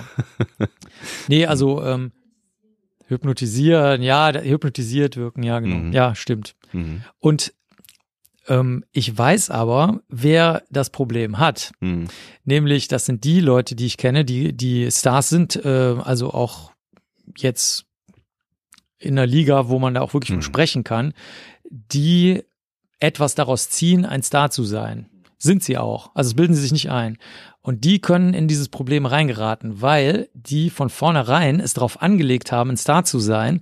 Und dazu gehört natürlich, dass du bewundert wirst und dass du aber auch die Menge selber aufpeitscht. Ne? Mhm. Also, was weiß ich, wo- äh, Hallo Berlin, yeah, ne, Hallo Berlin und so weiter. Also es ist ja normal, das ist, gehört ja zum Ja. Alltag von Ja, jedem, äh, von jedem Showkünstler und jeder Showkünstlerin. Und wenn du das aber nicht machst, dann haben die Leute gemacht. Also deswegen kriegen wir auch diese, diese freundlichen Anfragen. Ich werde ständig gefragt, also heute zum Beispiel, nur heute, Mhm. meine Tochter hat einen grünen Käfer gefunden. Mhm. Was ist das für einer? Ähm, wir haben im Swimmingpool verschiedene Tiere. Was sind das für Tiere, die in unseren Swimmingpool Mhm. einfallen? Warum fallen die in unseren Swimmingpool? Also Fragen, wo du normalerweise sagen würdest, ach komm jetzt, ne? Mhm. Das ist, A, ist das wichtig, B, musst du mich danach fragen, C, ähm, weiß ich nicht, äh, keine Ahnung, woher soll ich das wissen oder so. Und so bin ich aber nicht, sondern ich sag so, wow, abgefahren, was sind das denn für Tiere im Swimmingpool? Und dann, jetzt kommt der Dreh, was, du am Anf was wir am Anfang auch hatten. Es sind total verschiedene Tiere, die total, die eine Art Falle darstellen, die dir genau sagen, in welcher Region das ist, wo du etwas über das Insektensterben lernen kannst oder über das Wiederaufblühen von mir aus der Insekten. Jetzt zur Zeit wegen Corona. Und äh, auf, am Ende kommt was total Spannendes raus. Mhm. Also deswegen, Ja. und niemand von den Leuten, niemand würde auf die Idee kommen, irgendein, irgendwie jetzt so ein Star-Ding da abzuziehen. Sondern die sind ganz bei sich und schreiben dann zum Beispiel, oder ganz viele Leute erlauben mir zum Beispiel die Bilder von ihren Kindern. Ich frage Okay. Mhm. die natürlich immer, ne? Die schicken mir ein Bild von ihrem Kind mit dem Käfer. Dann sage ich, hör mal, ähm, du weißt ja, wir haben gerade diese Insektenaktion, schickst du es mir deswegen und möchtest, dass es ins Netz kommt, dann sagen die, hä? Ja klar kannst du das ins Netz stellen. Und weißt du, sonst der Rest der Welt macht eine mega Panik, nein, keine Kinderbilder ins Netz stellen, sonst kommen sofort Verbrecher und dann so, äh, warum sollen da Verbrecher kommen, wenn du ein Kinderbild mit einem Insekt ins Netz stellst? Ich verstehe nicht ganz, was, kannst du mir das mal kurz erklären? Also die sind unheimlich unaufgeregt und bei sich einfach die Leute. Ja. Mhm. Du hast gerade über das Thema Aufpeitschen und äh, Entertainer und Stars und so gesprochen. Es gibt natürlich eine Phase in deinem Leben, also die jetzt auch gar nicht so lange zurückliegt. Ähm, witzigerweise bringt die mich auch wieder auf ein Geschenk, was ich auch von dir im Büro hängen habe. Ich habe sogar zwei Sachen von dir, nämlich den weltbekannten großartigen Met-Kalender der Partei. es ist im Moment April. es ist April und es ist Wrecking Ball Monat. Also ich glaube, momentan ist der Spruch, Met ist zwar nicht das Brot des Lebens, aber dafür der Wein. Ich glaube, das ist So der ist. Spruch, der draufsteht. Und Wäre auch anders wahr, aber auch das ist wahr. Ja. also, es ist eine Wahrheit, also die mir sehr viel bedeutet und inzwischen mich auch durch diesen Monat sehr gut trägt bis in den Mai rein. Du warst ja tatsächlich, oder du bist ja immer noch ähm, Landesvorsitzender der NRW, äh, in NRW der Partei. Ich glaube 2015 war das, ne, als du zum, zur Bürgermeisterwahl auf Ungefähr, ja. geschlagen bist, ne? Und da hast du zwei Sachen gemacht, die ich ganz cool fand. Das eine ähm, hast du wahrscheinlich nicht mehr, obwohl ich dich dafür sehr gefeiert habe. Das war dieser silberne Hochzeitsanzug. Da wollte ich fragen, ob Doch. du den noch hast. Du den noch? Ja, den habe ich, der ist mir jetzt mittlerweile zu groß, weil, Oh. ich, weil, ich, äh, weil ich ein paar Kilo verloren habe. Okay. Ja, der ist aber im Umlauf und beim nächsten Landesparteitag kriegt den der, der coolste kriegt den von mir verliehen. Der darf dann den, Großartig. den silbernen Hochzeitsanzug aus Polyester tragen. Wahnsinn, ja. Also das ist, das ist dann auch wieder so ein Fetischobjekt. Ich habe da witzigerweise mal eine Veranstaltung mit dem Horst Wackerbart zugemacht. Ich weiß nicht, ob du den kennst mit der roten Couch. Das ist ein Fotograf, der macht seit, weiß nicht, 30 Jahren oder noch Du länger. möchtest den Anzug haben. Ich glaube, ich habe ja, hier gerade. schon. Okay, du kriegst ihn gleich. Ich gebe ihn dir gleich. Sehr gut. Nein, alles gut. Doch, du kannst, das ist gut. Ich freue mich, wenn ihn jemand. Da muss ich wahrscheinlich aber ein bisschen abnehmen. Nee, nee, glaube ich nicht. Wir probieren es gleich. Wir probieren gleich. Ja, machen ein Foto. Das finde ich gut. Ja, sehr cool. Ansonsten die andere Aktion, die mir sehr gut gefallen hat, war natürlich, also neben Glitzerperlen und so für alle war ähm, die Plakataktion, ähm, die sich natürlich auch so ein bisschen als Replik auf ein NPD-Plakat, glaube ich, äh, geäußert hat. Hier könnte ein Nazi hängen.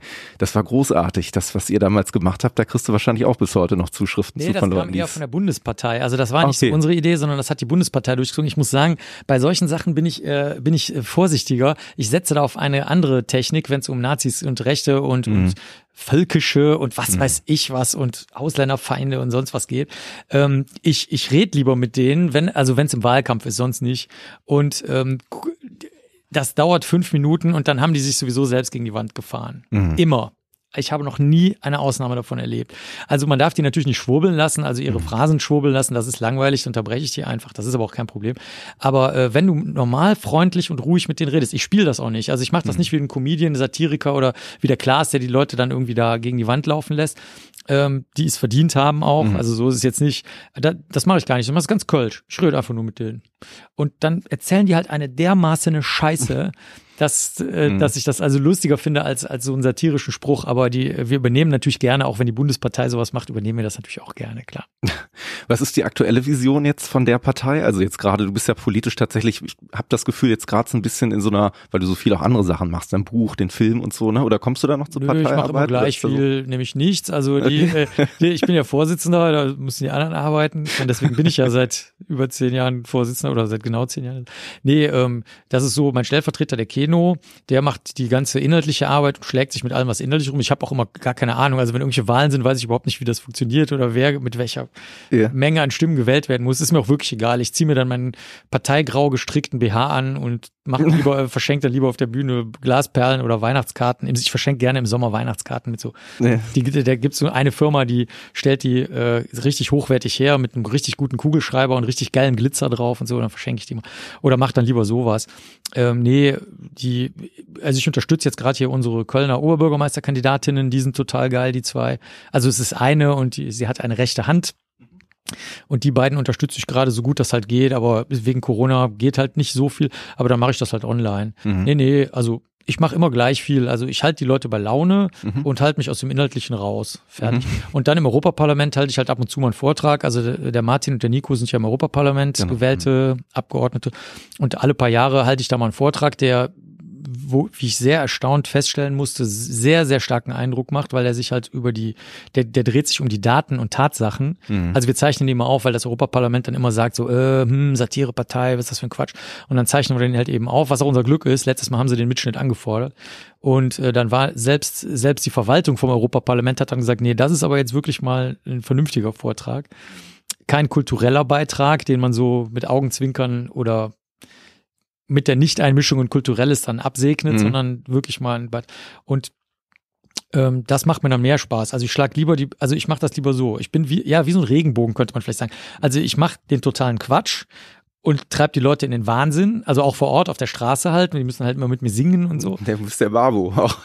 Und dann überbrücke ich alles, was dazwischen kommt und Ja. ende dann mit der, mit der, mit den Tatsachen, Ja. mit dem, mit dem Ernsten. Ja. Aber das Politische lasse ich eigentlich raus. Also ich habe da auch kein richtiges Konzept von, was politisch sein soll. Für mich ist alles politisch, jede Handlung. Ich meine, ob du dir ein Ei kaufst oder nicht, ist meiner Meinung nach hochgradig politisch, ernst gemeint, nicht, nicht jetzt lustig oder ideologisch gemeint und Das sehen aber die anderen nicht so. Also ich bin auch eine Partei, glaube ich, einer der ganz wenigen Veganer. Auch die, die stehen auch regelmäßig auf. Also nur damit du mal zum Thema Respekt oder, Mhm. oder Startum.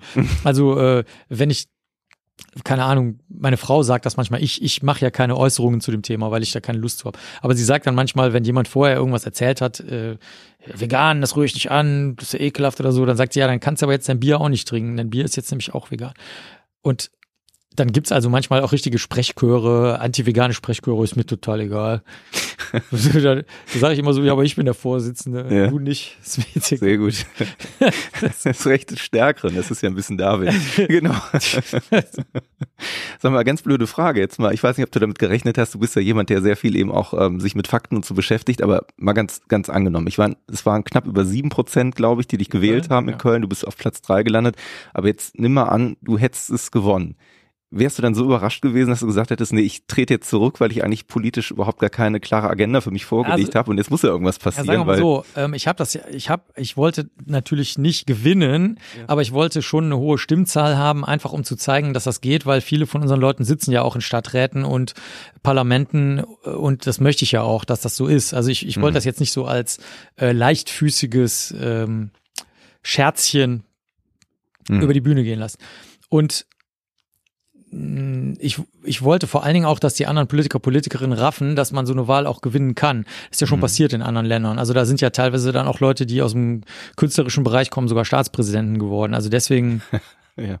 wollte ich das durchaus mal im Raum stehen lassen, ohne darüber zu reden. Also ich wollte, ich will das jetzt nicht zum Gesprächsthema machen, das ist mir schon viel zu ernst. So, und ich wollte es einfach zeigen, dass das äh, irgendwie da ist, dass das in der Welt ist. Und jetzt war das aber so, dass natürlich die Frau Reker in den Hals gestochen wurde von dem, von dem Arschloch, ähm, der auch keine Entschuldigung hat, gar keine. Auch nicht irgendwie psychische Auffälligkeit oder so. Das ist einfach ein Arschloch.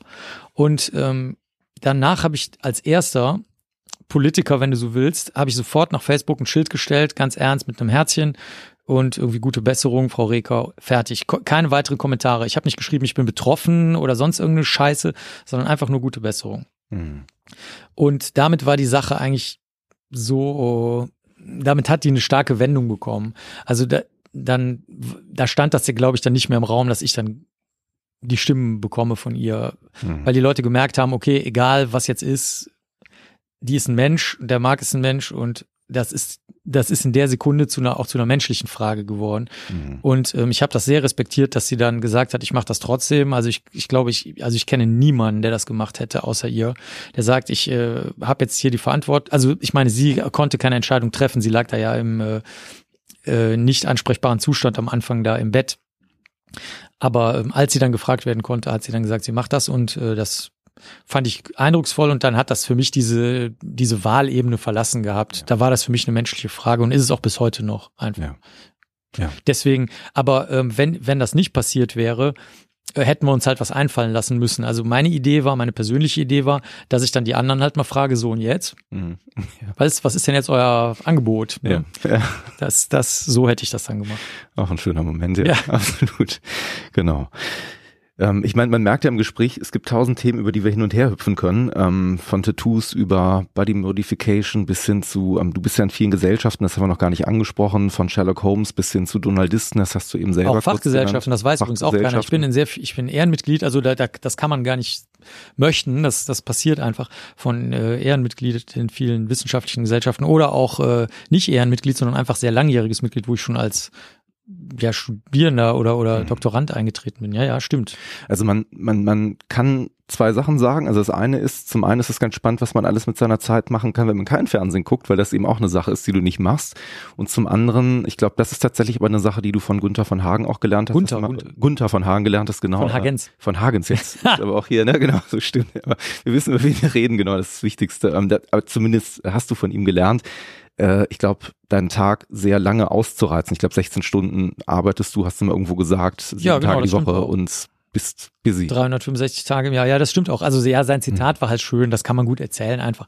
Also der, da standen wir hier in Köln in der Körperweltenausstellung, da war ich aus den USA wiedergekommen und ähm, die Uni hatte das absolut hirnverbrannte Angebot gemacht. Wir stellen dich fest an, wenn du jetzt drei Monate Pause machst, damit du deine Stelle nicht einklagen kannst, also damit die Stelle nicht so lang Okay. Und ähm, also ich hatte aber kein Geld. Also gar kein Geld, so wie null Euro. Und dann habe ich gesagt, ja, aber wenn ihr mich drei Monate nicht anstellt, dann weiß ich nicht, wovon ich in der Zeit leben soll.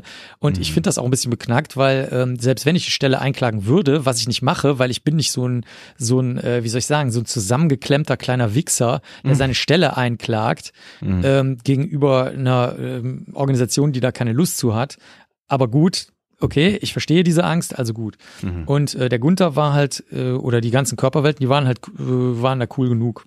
Mhm. Und ähm, dann habe ich gedacht, ach, jetzt, weißt du was, echt, also jetzt guckst du mal, ob das nicht anders geht. Und dann standen wir nachts vor der Eröffnung, standen wir da. Und das war damals die ein Brimborium, das kann sich heute wirklich niemand vorstellen. Das ist keine Redewendung. Also damals gab es Gratiszeitungen in Köln und die haben den sogenannten Zeitungskrieg hochgepeitscht. Mhm. Ein Ja, Schweizer ich. Verlag, Mhm. äh, Springer und der Kölner Verlag, der damals noch sehr wichtig war, neben Dumont. Die- ja. Die haben sich eine Zeitungsschlacht geliefert, die ist unvorstellbar. Wirklich, wer noch Fotos aus der Zeit sich mal im Internet angucken will, die Straßen waren weiß mit Zeitungspapier, weil an jeder Ecke hat man eine Zeitung in die Hand gedrückt bekommen und die Leute, meisten Leute haben die weggeschmissen. Die Straßen waren weiß mit Zeitungspapier Mhm. oder grau. Und ähm, dann hat in dieser Zeit hat der Gunther auch noch die Körperweltenausstellung eröffnet, die heute was ganz Normales ist, aber die damals halt äh, etwas war, was noch äh, keiner gesehen hatte. Man muss dazu vielleicht sagen, für Jüngere, die Körperwelten sind die größte ähm, Ausstellung, die es jemals auf der Erde gab. Und das zeichnete sich damals schon ab, dass das also so ein, ein Wahnsinn werden würde. Und äh, es gab Schlangen, die man sich nicht vorstellen kann. Und naja, jedenfalls dann standen wir da und es war halt, die Wahrheit ist, es war nichts fertig. Und jetzt ist der Gunther so, der, der ist ganz professionell, der macht, hat dann früher, als er noch kein Parkinson hatte, auch mal Pressekonferenzen und so weiter gemacht. Und dann war die Pressekonferenz meinetwegen um, um acht oder neun oder ich weiß nicht mehr wann, also total früh, damit das möglichst früh in den Blätterwald reinrauscht, auch für die äh, Radio und so weiter. Und dann standen wir da und es war meinetwegen vier Uhr nachts und ich so, tja, das sieht mir jetzt aber schwierig aus. Hat er gesagt, ja, wieso, wir können da durcharbeiten bis neun. Mhm. Noch, wir haben da noch fünf Stunden. Ich so, ja, okay. und da hat er den denkwürdigen Satz gesagt, halt, äh, als ihn da die Leute gefragt haben, ja, wie schafft man denn so viel zu arbeiten oder wir ihn das gefragt haben, hat er gesagt, ja, einfach doppelt so viel arbeiten. Mhm. Und es stimmt ja auch. Ich meine, wenn man, sagen wir mal, man hat eine 36, 37, 38 Stunden Woche, wenn man die verdoppelt, hat man eine 70-Stunden-Woche. Jeder Selbstständige wie ich weiß, dass man sowieso 60, 70 Stunden arbeitet. Und im Grunde genommen könnte man auch noch mehr arbeiten. Also das geht schon. Ne? Und wenn du das dann eben sieben Tage die Woche, wie du gesagt hast, 365 Tage machst, schaffst du halt was. Und wenn du Bock dazu hast, das ist jetzt meine Meinung dazu, ist es halt auch keine Arbeit. Ja. Die Frage, die sich mir trotzdem aufdrängt, ist, was ist der Preis dafür? Also es gibt ja für alles immer einen Preis. Also entweder ist es so, dass du vielleicht sagst, weil ich meine, du hast ja auch, das ist ja auch ein Credo von dir, das Leben ist endlich, danach gibt es erstmal nichts, du gehst dann wieder in den Kreislauf zurück der Natur und dergleichen.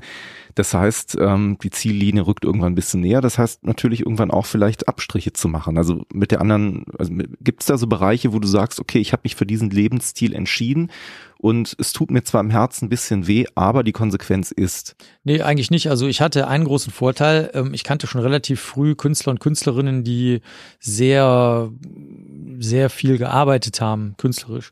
Und ähm, die haben alle ausnahmslos, oder teilweise waren es auch nur Interviews, da kannte ich die Leute auch noch gar nicht, ähm, haben alle gesagt, das, was ich am meisten bereue, ist, dass ich meine Kinder nicht habe aufwachsen sehen. Mhm. Das habe ich in jedem einzelnen Interview gehört oder von denen selbst gehört, später dann. Hm. Und dann habe ich gesagt, okay, das möchte ich nicht. Ich möchte auf keinen Fall bereuen, dass ich meine Kinder nicht habe aufwachsen sehen, weil ich halt auf Tour gegangen bin die ganze Zeit.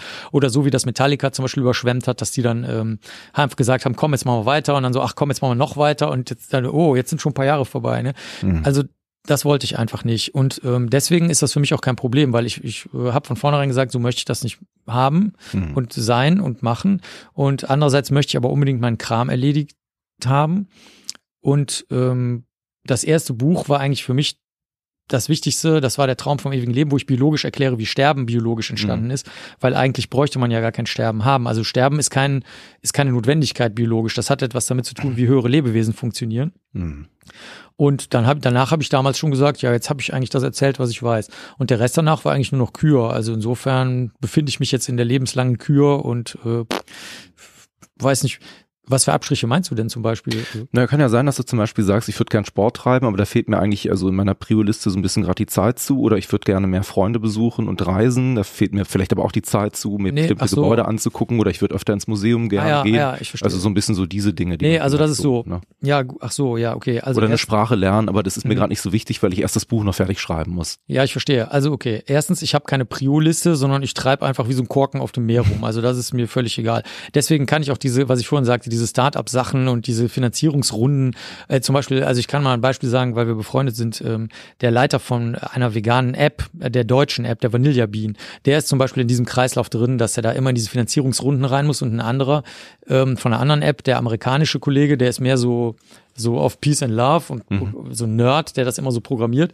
Und ähm, ich sehe halt, wie, wie der eine total aufgerieben ist, der Deutsche, und immer in, halt Angst hat, dass kein Geld mehr da ist. Und der andere, der Amerikaner, immer sagt so, "Oh ja, das programmieren wir demnächst dann mal rein. Und es funktioniert halt beides total geil. Also deswegen, man kann sich auch treiben lassen, solange man in, sagen wir mal, solange man versteht, was man gerne macht. Ne? Also, dass da, wo ich hintreibe, ich etwas machen kann, was mir gefällt. Mhm. Das ist das eine. Dann das zweite ist Museen und so weiter interessieren mich überhaupt nicht. Meine Frau und ich, wir lachen und gegenseitig schon immer abends. Wir landen sowieso an den spannenden Plätzen. Also wir sind zum Beispiel mal in Rom gewesen, ich weiß gar nicht mehr warum. Und am Ende haben wir festgestellt, dass wir total viele wichtige Sehenswürdigkeiten gesehen hatten, ohne das zu merken. Das passiert uns dauernd. Oder wir stolpern in die Ausstellung. Zum Beispiel war ich in der Escher-Ausstellung in Rom Ja, ja, ja. von der ich überhaupt nicht wusste, dass die da läuft. Und dann stellt sich hinterher raus, so wie sie es da gemacht haben, besonders mit so einem ganz großen aufgeklappten Ding, was der Escher mal gemalt hat, was die meisten gar nicht kennen, ähm, weil man das ausgeklappt noch gar nicht so gut ausstellen kann und, und auch so Objekte, die man normalerweise von ihm nicht ausstellt, äh, die waren einfach da und wir so, äh? ach so, da, da, da kommt man eigentlich gar nicht rein. Das war nur, weil wir zufällig zu dem Zeitpunkt reingegangen sind. Und so.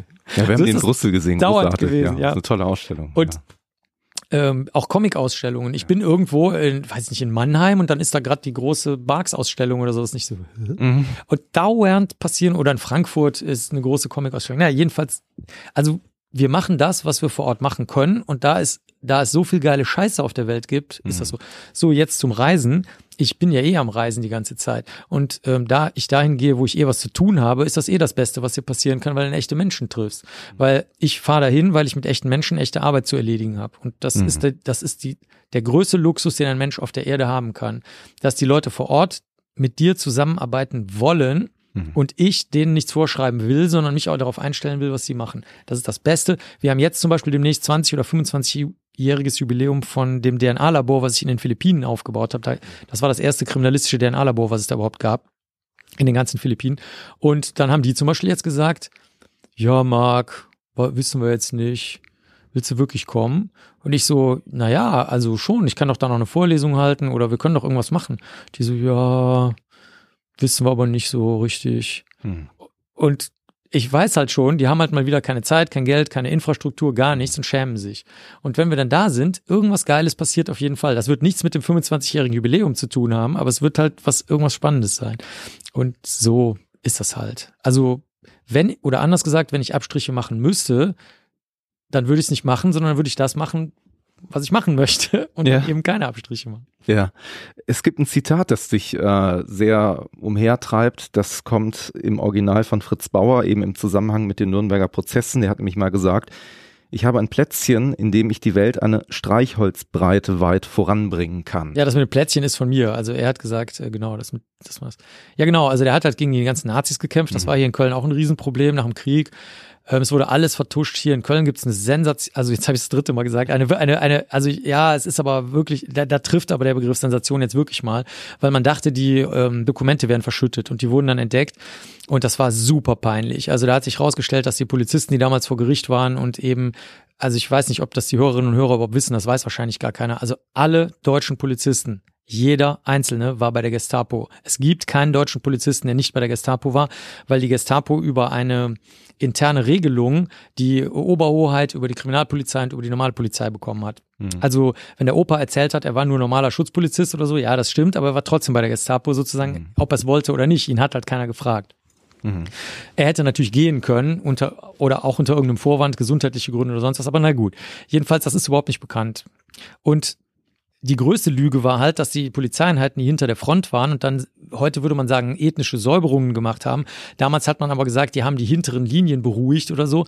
Die haben halt Kinder und Frauen in Kirchen eingesperrt und die Kirche angezündet. Das haben ganz normale deutsche Ehemänner gemacht, die nach dem Krieg irgendwas von Beruf waren. Lehrer, Versicherungsvertreter, Teppichhändler, irgendwas. Also ich meine jetzt im freundlichen Sinne Teppichhändler, Mhm. also einen Teppichladen hatten oder sowas. Und ähm, die haben halt gelogen, dass sich die Balken gebogen haben. Dann habe ich mir die alten Akten mal angeguckt und ähm, selbst der damalige Vorsitzende Richter in Köln hat gesagt, sobald ein Polizist den Raum betritt, wird gelogen. Es steht im Protokoll drin. Und das ist natürlich gegen jede Ehre, die jeder Polizist und jede Polizistin hat. Also wenn du eine Sache nicht machst, dann ist es Lügen. Vielleicht mal am Wochenende kiffen, okay, gut, whatever, ne? Oder vielleicht einen Pornofilm gucken, okay, whatever. Aber nicht vor Gericht lügen. Ne, Wirklich nicht, ne? Und ähm, das ist schon krass, das zu sehen, auch bei den Genoziden und so. Und damit hat der Bauer sich damals, bei den Frankfurter Prozessen war das, rumgeärgert und äh, hat dann eben gesagt, ist doch egal, ich kämpfe gegen diese gegen dieses Lü Lügen und gegenseitig sich den Rücken frei halten und diese ganze Scheiße, aber ich ich bringe es eine Streichholzbreite voran und das Bild also damit ist gemeint wirklich die schmale Seite vom Streichholz, ne? Für für die die jetzt keinen Begriff von Streichhölzern hatten, die waren damals ähm, im Querschnitt waren die damals quadratisch. Also das waren nicht diese plattgedrückten, die man heute im Hotel kriegt oder so, sondern das war wirklich sehr sehr klein. Und ähm, wenn man das aber aneinander legt, ne, dann hast du halt, dann kommst du weiter. Und so sehe ich das genauso. Mehr kannst du nicht machen als Mensch. Ich habe vorhin gesagt, das ist wie ein Staubkorn, was bestenfalls mal so eine Wollmaus bilden Ja. kann. Ist ja genau dasselbe. Aber ohne Staub kriegst du keine Wollmaus oder ohne Hautschuppen. Und ohne Streichhölzer kriegst du keinen Holzpfad im positiven Sinne, der dann halt den Weg dorthin wenn du so willst, auch noch entzündet, wenn du noch, wenn du noch dran denkst, dass man das Ganze noch brennen lassen kann. Äh, ohne die geht's halt nicht, ja. Dann, dann lass uns doch mal in der Metapher kurz bleiben. Also wie weit würdest du denn sagen, ist dein Streichholz oder hat sich deine Streichholzbreite schon bewegt in den 49 Jahren, die du jetzt hier dein Schaffen sozusagen auf Erden wirkst? Also eigentlich gar nicht. Ich würde mal sagen, dass es ist halt so, es ist vielleicht die, wenn man ein anderes Sinnbild nehmen will, es ist vielleicht ein Mosaiksteinchen, was vorher nicht so lackiert war, das ist jetzt lackiert, so würde ich vielleicht mal sagen, in im riesigen Mosaik. Nämlich das, dass die ganzen Nerds und Aspis und Sonderlinge und Verrückten im positiven Sinne jetzt und, und Leute mit Spezialinteressen und so, dass die ähm, einen wertvollen, geschätzten Platz auf der Welt haben, aber sich darauf nicht ausruhen sollen, sondern gefälligst sagen sollen in verständlichen Worten, was sie wissen. Das ist vielleicht der Lack von meinem Mosaiksteinchen so oder das Streichholz oder so. Also du sagst ja immer wieder, es geht ja nicht um Gerechtigkeit, ne? Das, was du eigentlich suchst, ist das Thema Wahrheit. Ähm, jetzt muss man aber auch sagen, Wahrheit ist ja tatsächlich auch immer eine Sache, die sich immer so ein bisschen auf dem aktuellen Stand der Forschung bemisst. Genau. Ist dir das schon mal in der Vergangenheit passiert, dass du gesagt hast, du hast eine Wahrheit herausgefunden, die zum damaligen Zeitpunkt die Wahrheit war, wo du vier, fünf, sechs, sieben, zwanzig Jahre später gedacht hast, verdammte Scheiße, das ist richtig blöd gewesen, das war eigentlich gar nicht die Wahrheit, weil mit dem Wissen von jetzt hätte ich das ganz anders bewertet. Ja gut, also die heutige Wahrheit sozusagen, die, die, die Genau. nach heutigen technischen Stand die Wahrheit. Ja, also mir selbst ist es noch nicht so aufgefallen, weil ich sehr, sehr vorsichtig bin und immer alles 10.000 Mal absichere und lieber gar nichts sage, wenn ich denke, dass was nicht stimmt. Ich kann aber mal ein Beispiel sagen, was mich sehr direkt betrifft, weil ich da sozusagen jetzt der, der Bösewicht für alle Nazis bin. Ich habe mal ein Video gemacht, da saß ich hier auch in, dem, in diesem Sessel, wo ich gerade drin sitze, über Rassenhygiene und Rassenkunde und so. Und, und es gibt's ja gar nicht. Es gibt ja gar keine Rassen. Also die Leute reden immer über Rassenhygiene, Rassenkunde oder bla bla bla und dabei gibt's das gar nicht. Also es ist so wie über Geister reden, die es nicht gibt. Und ähm, da habe ich mir mal alle Bücher zu besorgt. Und da muss ich sagen, nachdem ich alle Bücher gelesen habe, von allen Kollegen und Kolleginnen, die damals rassenhygienisch Rassenkunde gearbeitet haben, besonders vom Kollegen Günther, der hat so eine kleine populäre Rassenkunde gemacht, die war sehr verbreitet. Und der ist an der Uni Jena von Hitler direkt eingesetzt worden als Professor. Das hat den Leuten nicht gefallen. Da gab es zwar viele Nazis, aber selbst die Nazis wollten nicht, dass ein ehemaliger Schriftsteller auf einmal Professor für Rassenkunde wird. Das ging denen gegen die akademische Ehre auch noch. Und ähm, ich bin auch jetzt Mitunterzeichner, oder was ja, Mitunterzeichner ist falsch gesagt, Mitträger der Jena Erklärung, die vor einem halben Jahr in Jena ähm, von der Deutschen Zoologischen Gesellschaft veröffentlicht wurde, dass es eben einfach keine Rassen gibt, damit das auch mal klar ist, dass das eine wissenschaftliche Stellungnahme ist, keine kulturelle oder politische. Und ähm, da muss ich sagen, dass manche Kollegen äh, sich da reingeritten haben in genau das Problem, was du da gerade schilderst. Also ich habe auch in der kriminalistischen Literatur von damals geguckt, nicht in der rassenkundlichen. Da steht drin, dass beispielsweise Juden nicht mehr Verbrechen begehen als die restliche Bevölkerung. Statistische Verfahren waren ja da schon bekannt, das war ja kein Problem. Äh, und insbesondere nicht mehr Sittlichkeitsverbrechen, weil man das denen besonders gerne unterschieben wollte. Mhm. Weil das besonders klebrig und, und schwer Mhm. zu widerlegen natürlich auch ist. Und das ist dann in der rassenhygienischen Literatur anfangs noch übernommen worden. Und da hat, da steht also eigentlich drin, dass Juden, die ja sowieso schon mal keine Rasse sind, nach dem Konzept der ursprünglichen Rassenkunde, wo es, wo hauptsächlich zwischen dunkelhäutigen, hellhäutigen und sowas unterschieden wurde, ähm, das wurde dann aufgesplittert in alles Mögliche. Das will ich jetzt nicht drauf eingehen. Also das war geradezu lächerlich und grotesk, welche Unteraufsplitterungen es da gab.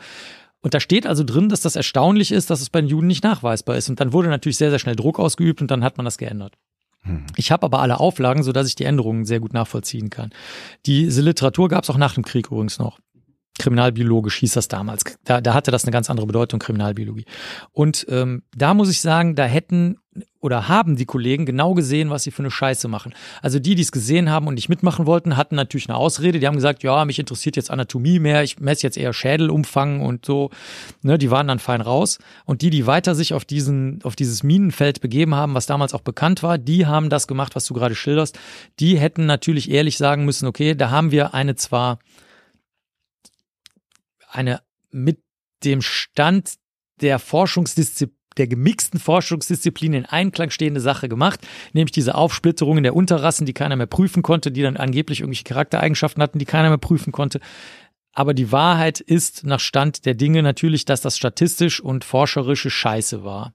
Damals aber noch Bestand hatte als etwas, was man vielleicht zumindest noch behaupten konnte Mhm. in einem Diskussionsbeitrag.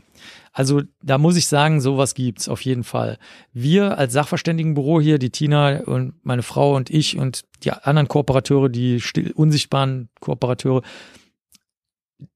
für die kann ich sagen, dass es uns bis heute nicht passiert ist, weil wir sehr, sehr stark auch Leute, die uns nicht mögen, zum Beispiel ähm, Stellungnahmen von uns angucken lassen, obwohl die uns nicht mögen und so weiter. Also deswegen haben wir bisher und ich hoffe auch in Zukunft ein wirksames Gegenmittel dagegen, nämlich, dass wir halt den Mund halten, wenn wir der Meinung sind, dass wir in Richtung Diskussionsbeitrag kommen. Ja. Diskussionsbeiträge leiste ich fachlich nicht, sondern ich sage nur das, was ich durch Daten stützen kann und gebe die Quellen auch an.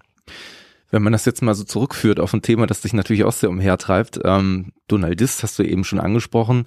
Eine von Donalds Haupteigenschaften ist ja eigentlich das Scheitern, das ewige Scheitern. Da ist ja Tragikomik, da steckt ja eine ganze Menge drin. Das macht ihn auch als Charakter so spannend und interessant. Gibt es jetzt vielleicht auch abseits deines beruflichen Schaffens irgendwas, wo du sagen würdest, da habe ich das letzte Mal, das, da bin ich gescheitert. Das wollte ich unbedingt, da wollte ich eine Nuss knacken oder irgendwas, ein Rätsel lösen oder So. Irgendwas. Äh, Nein, wir sind, also kann ich jetzt aber auch für uns alle sagen, also für die Tina und meine Frau und mich, also wir sind total ungeschickt, uns fällt ständig was aus der Hand, wir sto haben, ständig stoßen wir irgendwo gegen, wir vergessen dauernd was, wir müssen es in den Kalender eintragen, wenn wir es nicht eintragen, haben wir es eine Sekunde später vergessen, wie beim Goldfisch oder der Taufliege, also wirklich, nee, also ich nehme es halt nur nicht als Scheitern wahr. Das ist auch das, was ich meine mit den ganzen. Ich hatte auch früher an der Tür hier, äh, das hat sogar der Vermieter äh, gebilligt, nachdem ich es dann alle, allerdings schon angebracht hatte. Da stand School for Gifted Youngsters. Das bezieht sich, äh, das ist der das Eingangsemblem von Xavier Sc- School äh, von X-Men und ähm, die haben ja alle eine super Stärke und halt gleichzeitig eine super Schwäche. Zum Beispiel Rogue, das ist eine Figur, die ich sehr gut finde, die ähm, entzieht den anderen Leuten die Energie, also auch die Lebensenergie, die Körperenergie, die Temperatur, alles. Und die kann Leute nur mit Handschuhen anfassen. Das ist natürlich totale Scheiße, weil die ist dann verliebt und möchte halt rumknutschen, dann geht das halt nicht so. Und da gibt's eigentlich für jede Figur diese super Stärke mit super Schwäche. Ne? Wolverine könnte eigentlich ein viel besserer Mensch sein, ist es aber nicht und will's auch nicht sein und möchte halt gerne der einsame Wolf sein, der zwar sich sozial verhält, möchte aber auch nicht darauf verzichten, die wilden Anteile in sich bis zum Tod, der stirbt ja dann am Ende in den Filmen äh, nochmal in einem eigenen Teil dargestellt, äh, so möchte er sein, so möchte er auch sterben.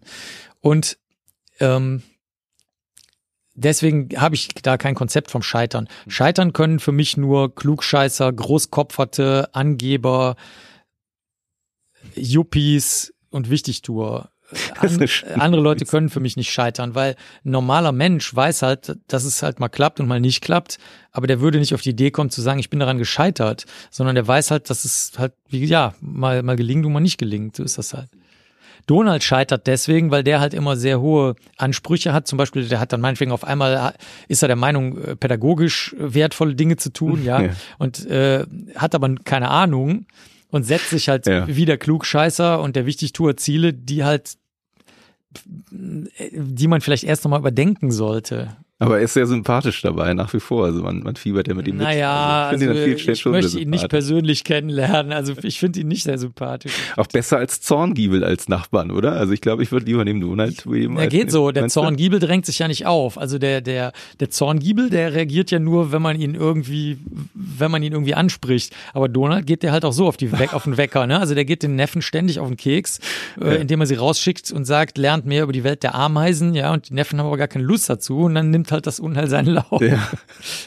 bist du denn, bist du denn mehr die Neffen, Tick, Trick und Track, schlaues Buch, man forscht nach oder äh, Düsentrieb, Neugierde, Nee. man entdeckt die Welt oder vielleicht irgendwie sogar Donald, weil du chronisch unterbezahlt bist für die Nee. Sachen? Also gibt es einen Charakter, mit dem Nee, ich am bin gar nicht unterbezahlt. Das ist das, ich lege ja fest, was ich bekomme. Ja, also ich okay. könnte ich könnte das ja auch ablegen. Nein, ich bin nicht unterbezahlt. Also das ist das nicht.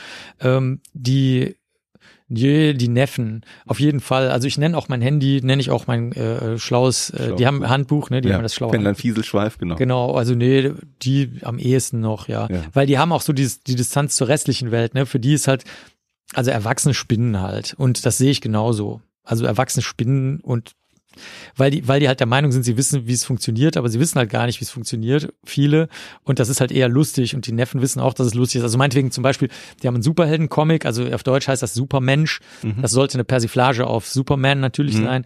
Und äh, in Do dann hat die Dr. Fuchs, die Übersetzerin, hat dann halt da, daraus Supermensch gemacht und natürlich ist das Schundliteratur auch und äh, dann ne, schmeißt er die- sagt er halt, geht mal raus und kümmert euch mal um was Vernünftiges, ja, und lest nicht den Schund. Und dann nehmen die das Heftchen halt mit bis in den Park und lesen das Heftchen halt im Park. So mache ich das auch. Und so machen das auch alle Sonderlinge. Die, ja, die lassen das über sich ergehen. Ja, du bist doof. Ja, du bist äh, sonderlich. Ja, du hast keine Sozialkompetenzen. Ja, du kannst das nicht. Ja, bla bla bla. Ja, gut, okay. Ist es jetzt vorbei? Gut, dann kann ich ja weitermachen. Ja, verstehe. so halt. Ich habe noch so eine vorletzte Frage und dann komme ich tatsächlich zum Schluss. Also die vorletzte Frage ist tatsächlich eine, die bezieht sich so ein bisschen nochmal auf dein Äußeres. Und zwar, ähm, ich weiß ja, du bist nicht gläubig, ähm, du bist zwar Doch, früher ich bin Dudeismus. Du bist, das wollte ich darauf hinaus. Also du hast also natürlich dich dem Big Lebowski-Prinzip so ein bisschen verschrieben. Nee, sehr. Das steht sogar in der Handbibliothek, da neben Batman und der Fledermaus. Steht sogar das äh, Dude Ching, da sind die, die, die äh, Schriften sind da, ja, ja. Ist just an opinion man, das ist so das Zitat, was das Ganze prägt. Also für alle, die den Film noch so ein bisschen im Kopf haben. Aber du warst tatsächlich früher auch mal im, im, im jüngeren Leben, warst du mal Messdiener eine Zeit lang, glaube ich. Ähm, hast aber dann irgendwann für dich gesagt, also Religion ist irgendwie ganz spannend, also katholische Religion oder dergleichen, aber ist jetzt nichts, mit dem ich mich so zu 100 Prozent identifiziere, Leben nach dem Tod und dergleichen, was da so vielleicht auch noch Ja, oder auch. predigt wird. Ja, nö, oder auch die kirchlichen Umsetzungen. Also es ist ja so, ich finde auch andere Religionen ganz, ich schreibe ja auch gerne, ich helfe den Leuten ja auch. Also wenn die, ich habe ja schon viele religiöse Wunder untersucht ähm, auf, auf Spurenebene, also das macht mir Spaß. Wir verstehen uns auch immer gut. Also mit den Priestern in Palermo verstehe ich mich super, mit den Mumien oder mit den äh, Priestern in Neapel, die das Blutwunder durchführen oder mit den Leuten, die da eigentlich aus dem Nahen Osten so weinende Bilder haben, wo, wo so Bilder weinen und vieles mehr. Also das, ich verstehe mich eigentlich immer gut mit den Leuten. Ähm, aber das, ich klammere halt nicht aus, wenn es gewalttätig wird. Also ich war mal in Mumbai und da haben alle gesagt, ja, der Zare Krishna ist immer nur Love and Peace oder überhaupt die ganzen äh, Religionen, die wir so als spirituell wahrnehmen, was auch immer das jetzt in dem Zusammenhang heißen soll, sind andere Religionen nicht spirituell oder was? Also, hä? Und ähm, ich meine, wenn du da in den Tempel gehst, da trifft dich der Schlag. Das ist nur Mord, Vergewaltigung, Totschlag, abgeschnittene Köpfe und sonst irgendwas. Und dann so, ähm, und alle laufen rum und sind so super peaceful und super hippie-mäßig und dann so, also die Europäer. Und dann sagt man zu den Europäern, sag mal, ähm, kannst du mir mal kurz erklären, warum alle Statuen nur mit Mord und Totschlag zu tun haben? Dann so, ja klar, das sind die Kämpfe zwischen Lord sowieso und Lord, ne, da steht neben dir ja auch so, so Ganesha, dem ja auch der Kopf abgeschlagen wird vom eigenen Vater, ne, und so. Also, das finde ich alles spannend, aber ich weiß nicht, warum man sich dann, das ist wie Fernsehen. Also, da musst du dich jetzt nicht so viel mit beschäftigen. Das kann man ja so ein bisschen Ja. verstehen, wenn die Leute dich fragen, ist das und das möglich? Und dann kann man das prüfen und dann fragst du die, ja, aber warum fragst du mich denn das überhaupt? Warum ist das denn jetzt überhaupt für dich wichtig? Warum, ob sich Blut immer nur am Namenstag vom heiligen Januarius umwandeln kann in etwas Flüssiges und sonst fest ist und so. Dann erklären die was, dann sage ich, okay, dann habe ich jetzt deine Annahme verstanden, deine Grundannahme, die teile ich nicht und dann ist es gut. Und viele kirchliche Sachen, ich meine, das müssen wir jetzt während der Corona-Zeit nicht, äh, müssen wir nicht drüber reden. Ich meine, Ne, ihr, ihr, liebe Hörerinnen und Hörer, ihr könnt ja mal gerne googeln, welchen Beitrag die Kirchen hier gerade leisten, nämlich keinen außer Wohltatsverbände, die Krankenhäuser leiten und so weiter natürlich und dergleichen mehr. Aber das, was jetzt wirklich, äh, sagen wir mal, grundsätzlich reformerisch notwendig wäre, das passiert halt immer noch nicht. Und ich meine, ich komme so ein bisschen auch darauf zu sprechen, weil ich mich daran erinnern kann, eine Zeit lang hattest du mal, also das, das war der ursprüngliche, ähm, die Intention der Frage mal, ich weiß nicht, ob das ein Schmuckstück war. Es sah für mich immer so aus, als hättest du ein Kreuz getragen als, als Anhänger. Äh, war, war das jetzt irgendwie rein modisches Statement oder war das für dich so eine Selbstironie und wolltest ein bisschen Spaß machen oder hast du da irgendeine ja, Verbindung Ja, es zu? kommt auf an, was du gesehen hast. Also als Kind hatte ich halt, äh, weil ich, äh, wie gesagt, auch Messdiener war und mhm. meine Mutter aus Bayern kommt, aus, dem, also aus einer sehr katholischen Region, ähm, da hatte ich immer so das Umhängen, das hast du so von deinem Paten bekommen, vom, vom Taufpaten und dann vom ich glaube, vom Kommunionspatin und dann von der Firmenpatin. Das hat man so getragen einfach. Das war früher üblich. Also auf meinen Kinderfotos siehst du das noch. Das ist heute gibt das kennt man das nur noch so vielleicht aus Italien oder sowas, aber das ist heute nicht mehr so. Das war aber in Bayern und äh, dann haben wir das halt nach Nordrhein-Westfalen importiert eigentlich normal. Und wirkte auch nicht awkward. Mhm. Ich habe die übrigens verschenkt, das war übrigens auch ganz interessant. Ich habe mir dann gedacht, was machst du denn damit? Zum Juwelier bringen willst du es nicht, du willst auch deine Firmenpaten oder Taufpaten und Eltern nicht ärgern und so, weil ich, ich will mich nicht streiten. Mhm. So und dann habe ich es in Rumänien äh, in Sighisoara an der Bahnhaltestelle, habe ich mir gedacht, die ersten Kinder, die hier langlaufen, die kriegen das jetzt, egal ob sie es wegen dem Materialwert haben wollen oder oder wegen dem religiösen, da frage ich gar nicht nach. War übrigens eine sehr schlechte Idee, weil ich dann sehr viele Kinder sehr schnell an der Backe hatte. das ist ein anderes Thema. Und ähm, die äh, später äh, habe ich vielleicht eher so Gothic-Sachen gehabt. Äh, es gibt ich hatte mal von Twilight so ein Amulett, das kann sein, dass da genau, so ein Kreuz Da, da kann ich mich dran erinnern, ja, Da, da warst du schon ein bisschen älter, also es war Ja, das hat die, also wenn genau. es das ist, das ja. hat die Autorin, die ist ja, ähm, die ist ja eigentlich auch SMlerin gewesen mhm. und ähm, jetzt ist sie so ganz total religiös, war sie vorher okay. auch schon mal. Und äh, diese religiösen Motive spielen bei den Vampirgeschichten bei den Älteren immer eine sehr große Rolle. Ne, da gibt da, daher die ganzen Kirchen und Schuld und Sühne und Leid und ewige Liebe und dies und das und Sehnsucht, ne, das sind ja alles auch religiöse Motive und äh, das haben die dann wohl auf dieses Amulett mit draufgebaut, ja. Mhm. Müsste ich jetzt, kann ich, liegt drüben, also kann ich gleich auch nochmal drauf gucken, aber das kann sein, dass das da kam. Das hatte aber nicht, da ging es nämlich nicht ums Kreuz, sondern das haben wir als, als, als äh, Amulettanhänger benutzt. Was natürlich super lustig war, muss man dazu sagen, weil das natürlich der absolute Trash ist, Twilight. Und das wurde von einem Kino verkauft. Also das hat ein Kino als Merch verkauft. Und dann sind wir einfach rein wie so, geiler Trash. Ja. Her damit. Also kam das. Trash ist vielleicht auch ein gutes Stichwort für die letzte Frage, die ich noch so ein bisschen habe. Also ich weiß, zu deinem 47. Geburtstag, obwohl du Geburtstage nicht feierst, hast du dir etwas gegönnt, nämlich eine Flasche 4711. Das gönne ich mir immer täglich, also ja. Aber da spielte natürlich die Jahreszahl auch irgendwie eine gewisse Bedeutung. Jetzt wirst du dieses Jahr im August 50. Jetzt ist die Frage, hörst du dir dafür einen Song von 50 Cent an oder hast du da auch ein Ritual für dich vorgenommen? Nee, ich, nee, ich mach gar nichts. Nee, das ist Zufall mit dem 4711 gewesen. Die, äh, nee, 50 Cent, sehr lustig, ja. Nee, äh, wir haben, äh, nee, ich, an meinen Geburtstagen arbeite ich grundsätzlich. Also das haben wir beim, als ich die Biografie geschrieben habe, rauskriegt, zum Beispiel am 30. war ich in, beim Kongress in Brasilien, da gibt's sogar noch ein Foto von, da sitze ich mit all meinen Kolleginnen und Kolleginnen am Tisch. Das ist, das ist, da gab's mal eine Werbung von Mastercard. Es gibt mhm. Dinge, die sind unbezahlbar oder so. Mhm. Genauso ist das. Dieses Foto ist unbezahlbar. Kein Mensch, also ganz viele Kiddies denken ja, uh, cool, forensische Entomologie, Insekten auf Fleisch. Aber ich kenne die Leute, die da alle gearbeitet haben. Manche von denen arbeiten gar nicht mehr, andere immer noch. Und dieses Foto ist unbezahlbar. Unbezahlbar. Das kann man sich nicht wünschen. Das geht nicht. Das war auch nur in dem Moment zufällig, weil wir gerade alle im selben Hotel zusammengesessen haben und die Australier gerade eine Lage Bier reingerollt haben, was Australier immer machen, wenn mehr als zwei Leute zusammensitzen. Und äh, das ist halt super. Also ich habe dann einfach meine damals noch analoge Kamera auf den Stuhl gestellt. Man sieht auch noch die Stuhllehne und so davor stehen und so. Und ähm, das ist reiner Zufall. Also ich kann dir überhaupt nicht sagen, was ich irgendwann gemacht habe. Das ist der einzige Geburtstag, wo ich überhaupt in meinem ganzen Leben, wo ich weiß, was ich da gemacht habe. Der 30. Also. Gibt's gibt's ein Geschenk, was du dir selber äh, vielleicht äh, wünschen würdest? Nein, ich hasse so, Geburtstage. Weil, ich hasse die, Geburtstage. Weil du eben die Zahl aufgeworfen hast, 25.000. Ich habe die extra mal aufgeschrieben. Das klang für mich so ein bisschen so, als hättest du damit irgendwas 25 vor. 25.000 was? Du sagtest, wenn also 25.000 Euro könnte ich auch gut gebrauchen. Hat's nee, das war erfunden. Nee, Achso, nee, das war nur so, erfunden. Das klang nein, jetzt für mich so, als hätte nee, das, gesagt, wenn nein, ich die hätte dann. Nein, nein, das sollte nur mal die Größenordnung darstellen, mit der okay. wir was bewegen könnten. Also wenn du, sagen wir mal, ich hätte so ein Geldbetrag ähm, in einer Form übrig, die jetzt nicht mich persönlich stark einschränkt. Ne? Das Geld kriege ich schon irgendwie locker gemacht. Ne? Notfalls machst du auch Crowdfunding oder irgendwas, aber das kostet dann auch wieder Zeit, die du woanders nicht hast. Also es ist jetzt nicht so, als ob ich die nicht irgendwie zusammenkratzen könnte oder ich frage Leute oder ich löse irgendeinen Vertrag auf, den ich habe und kann dann, man kriegt dann halt keine Rente mehr oder so. Also das, so ist es jetzt nicht. Aber sagen wir mal, ich, ich hätte die jetzt wirklich übrig, mir wird das jemand schenken oder sowas. Mhm.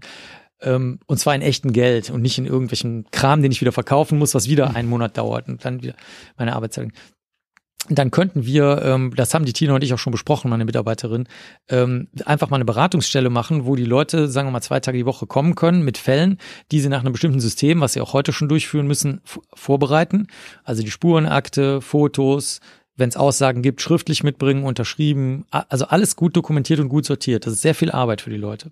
Und wenn sie das machen, dann können sie zu einer Gratisberatung kommen, dann gucken wir mal weiter. Und dann könnten wir sehr, sehr viel mehr Fälle machen, weil wir dann eh da wären und dann könnten wir pro Tag zum Beispiel zwei Fälle angucken. Wir sind totale Aktenfresser. Also wir können Akten durcharbeiten, das wirklich, das musst du gesehen haben. Also wir speichern die wie so ein Roboter in unser Gehirn ab und dann haben wir die für immer auch im Kopf. Ganz, ganz gruselige Eigenschaft. Finden wir selber gruselig. Wir wissen, die Tina und ich, wir wissen, dass wir das können, weil wir mal im Knast saßen und wir hatten die falschen Akten uns mitgenommen. Und also ihr saßt im Knast? Wir saßen im Knast zusammen, haben okay. eine sehr, sehr ausführliche, komplizierte, lang vorbereitete Beratung gemacht ja. und wir hatten uns komplett die falschen Akten angeguckt, also absolut falsch. Okay. Und dann haben wir uns angeguckt beide und wir so, fuck. Das war wirklich schlecht, weil da sehr viel Zeit und Energie reingegangen ist. Und dann haben wir uns so angeguckt und dann wieder weggeguckt und wir so, Bing und dann hatten wir die Akten beide im Kopf. Ich weiß, das hört sich jetzt wie Angeberei an oder wie irgendein gestörtes Statement, aber es war wirklich so und kann auch je, jeder ist eingeladen, es zu prüfen. Wir können das wirklich. Wir können sonst nichts wirklich, das muss ich dazu sagen, aber das können wir. Und ähm, dann würden wir uns halt die Akten äh, reinfressen, mhm. würden mit den Leuten reden, was sie wollen, was sie brauchen. Darüber haben wir schon geredet, was nützlich ist, was es mhm. kosten würde. Und äh, da hätten wir mal Luft dafür. Und so ist das immer so, dass wir das reinquetschen müssen und mich das auch echt belastet. Weil dann will ich mal meine Wäsche waschen nach einer langen Tour und dann geht's halt nicht, weil wir natürlich den Fall dann bearbeiten müssen. Mhm. Und das ist wirklich anstrengend, wenn du das 25 Jahre lang machst. Also das war jetzt das hatte mit mir privat oder mit dem Geburtstag nichts zu tun. Ich hasse Geburtstage, ich möchte an meinem Geburtstag arbeiten, ich werde an meinem Geburtstag arbeiten. Klingt gut. Ich möchte keine E-Mails oder sonst irgendwas haben. Ich möchte auch keine E-Mails. Ich weiß ja, dass du eigentlich nicht feierst. Ich hasse es wie die Pest. Wer mir sowas schreibt oder schenkt oder schickt, der, der kennt mich nicht. Der, der beweist damit, dass er mich nicht kennt. Wirklich. Marc, wir, wir durften nicht zumindest in den letzten, ich weiß gar nicht genau wie viel, wahrscheinlich sind es irgendwie über zwei Stunden inzwischen, auf jeden Fall ein ganzes Eckchen näher kennenlernen. Ich glaube, du bist die erste Person, auf die ich mich jemals äh, so intensiv vorbereitet habe. Ich habe sogar eine kleine Mindmap hier fertig gemacht. Da stehen das finde ich übrigens sehr, sehr gut. Das möchte ich, äh, das kannst du ruhig mitsenden, falls das jemand interessiert. Also die meisten Interviews sind überhaupt nicht vorbereitet und bestehen wirklich aus immer den 20 identischen Fragen. Manchmal, wenn derjenige sich nicht vorbereitet hat, charmant kaschiert, weil, weil derjenige weiß, dass ich das nicht leiden kann. Aber ähm, das ist wirklich, also falls ihr mal ein Beispiel für ein ähm, Interview hören wollt, was für denjenigen, der interviewt wurde, sehr angenehm und sehr interessant ist, dann könnt ihr euch diesen Podcast gerne als Vorbild nehmen. Also, äh, und das ist, das sagt jemand, der seit 25 Jahren interviewt wird. Also, das sage ich jetzt nicht irgendwie aus leichtfertigem Geschleime oder so. Dankeschön. Ja, also tatsächlich hätte ich hier noch Sachen stehen gehabt, die von Louis Trenker bis hin zu rauchst du eigentlich noch Pfeife, bis Nein. hin zu was ist mit deinem Fäbel für Brücken? Okay, Kurzfassung. Ja. Luis Trenker hat mir beigebracht, wie man Schuhe zuknotet ja. in meiner Kindheit. Er war ein bekannter Bergsteiger. Ja. Ich rauche schon lange gar keine Tabakprodukte mehr und ja. auch kein Vaping mehr. Auch schon bevor jetzt Corona hoffentlich dem Letzten gezeigt hat, dass man das nicht tun sollte wegen der Lunge. Ja. Und ähm, was war das dritte? Äh, tausend Themen. Können, nee, du hast können, noch eins gesagt. Ich hatte jetzt ich bin zu autistisch. Ich muss Raucher, Fable, Louis Trenker. Genau, ich hatte irgendwo hatte ich noch das Thema ähm, können tatsächlich. Was hältst du von Superfood und ähm, Nee, du, da war was anderes. Ich, äh, ich bin autistisch. Ach, Brücken bauen, ah, Brückenbau, genau, danke. Ne, mit dem Papa, ja, ja genau. Also Brückenbau, das können wir auch als letztes gerne nehmen. Da unten ja. steht sogar auch in der Handbibliothek wie die äh, judistischen äh, Schriften. Ähm, ich, ich, ich finde, Brücken sind äh, das beruhigendste und Beste, was es gibt, abgesehen von Naturgeräuschen oder so, weil die sind dann einmal in die Welt gesetzt, die funktionieren auch so. Und das Spannende daran ist, ich wette, dass kein einziger der Hörerinnen und Hörer hier einem Kind erklären könnte, warum eine Brücke funktioniert.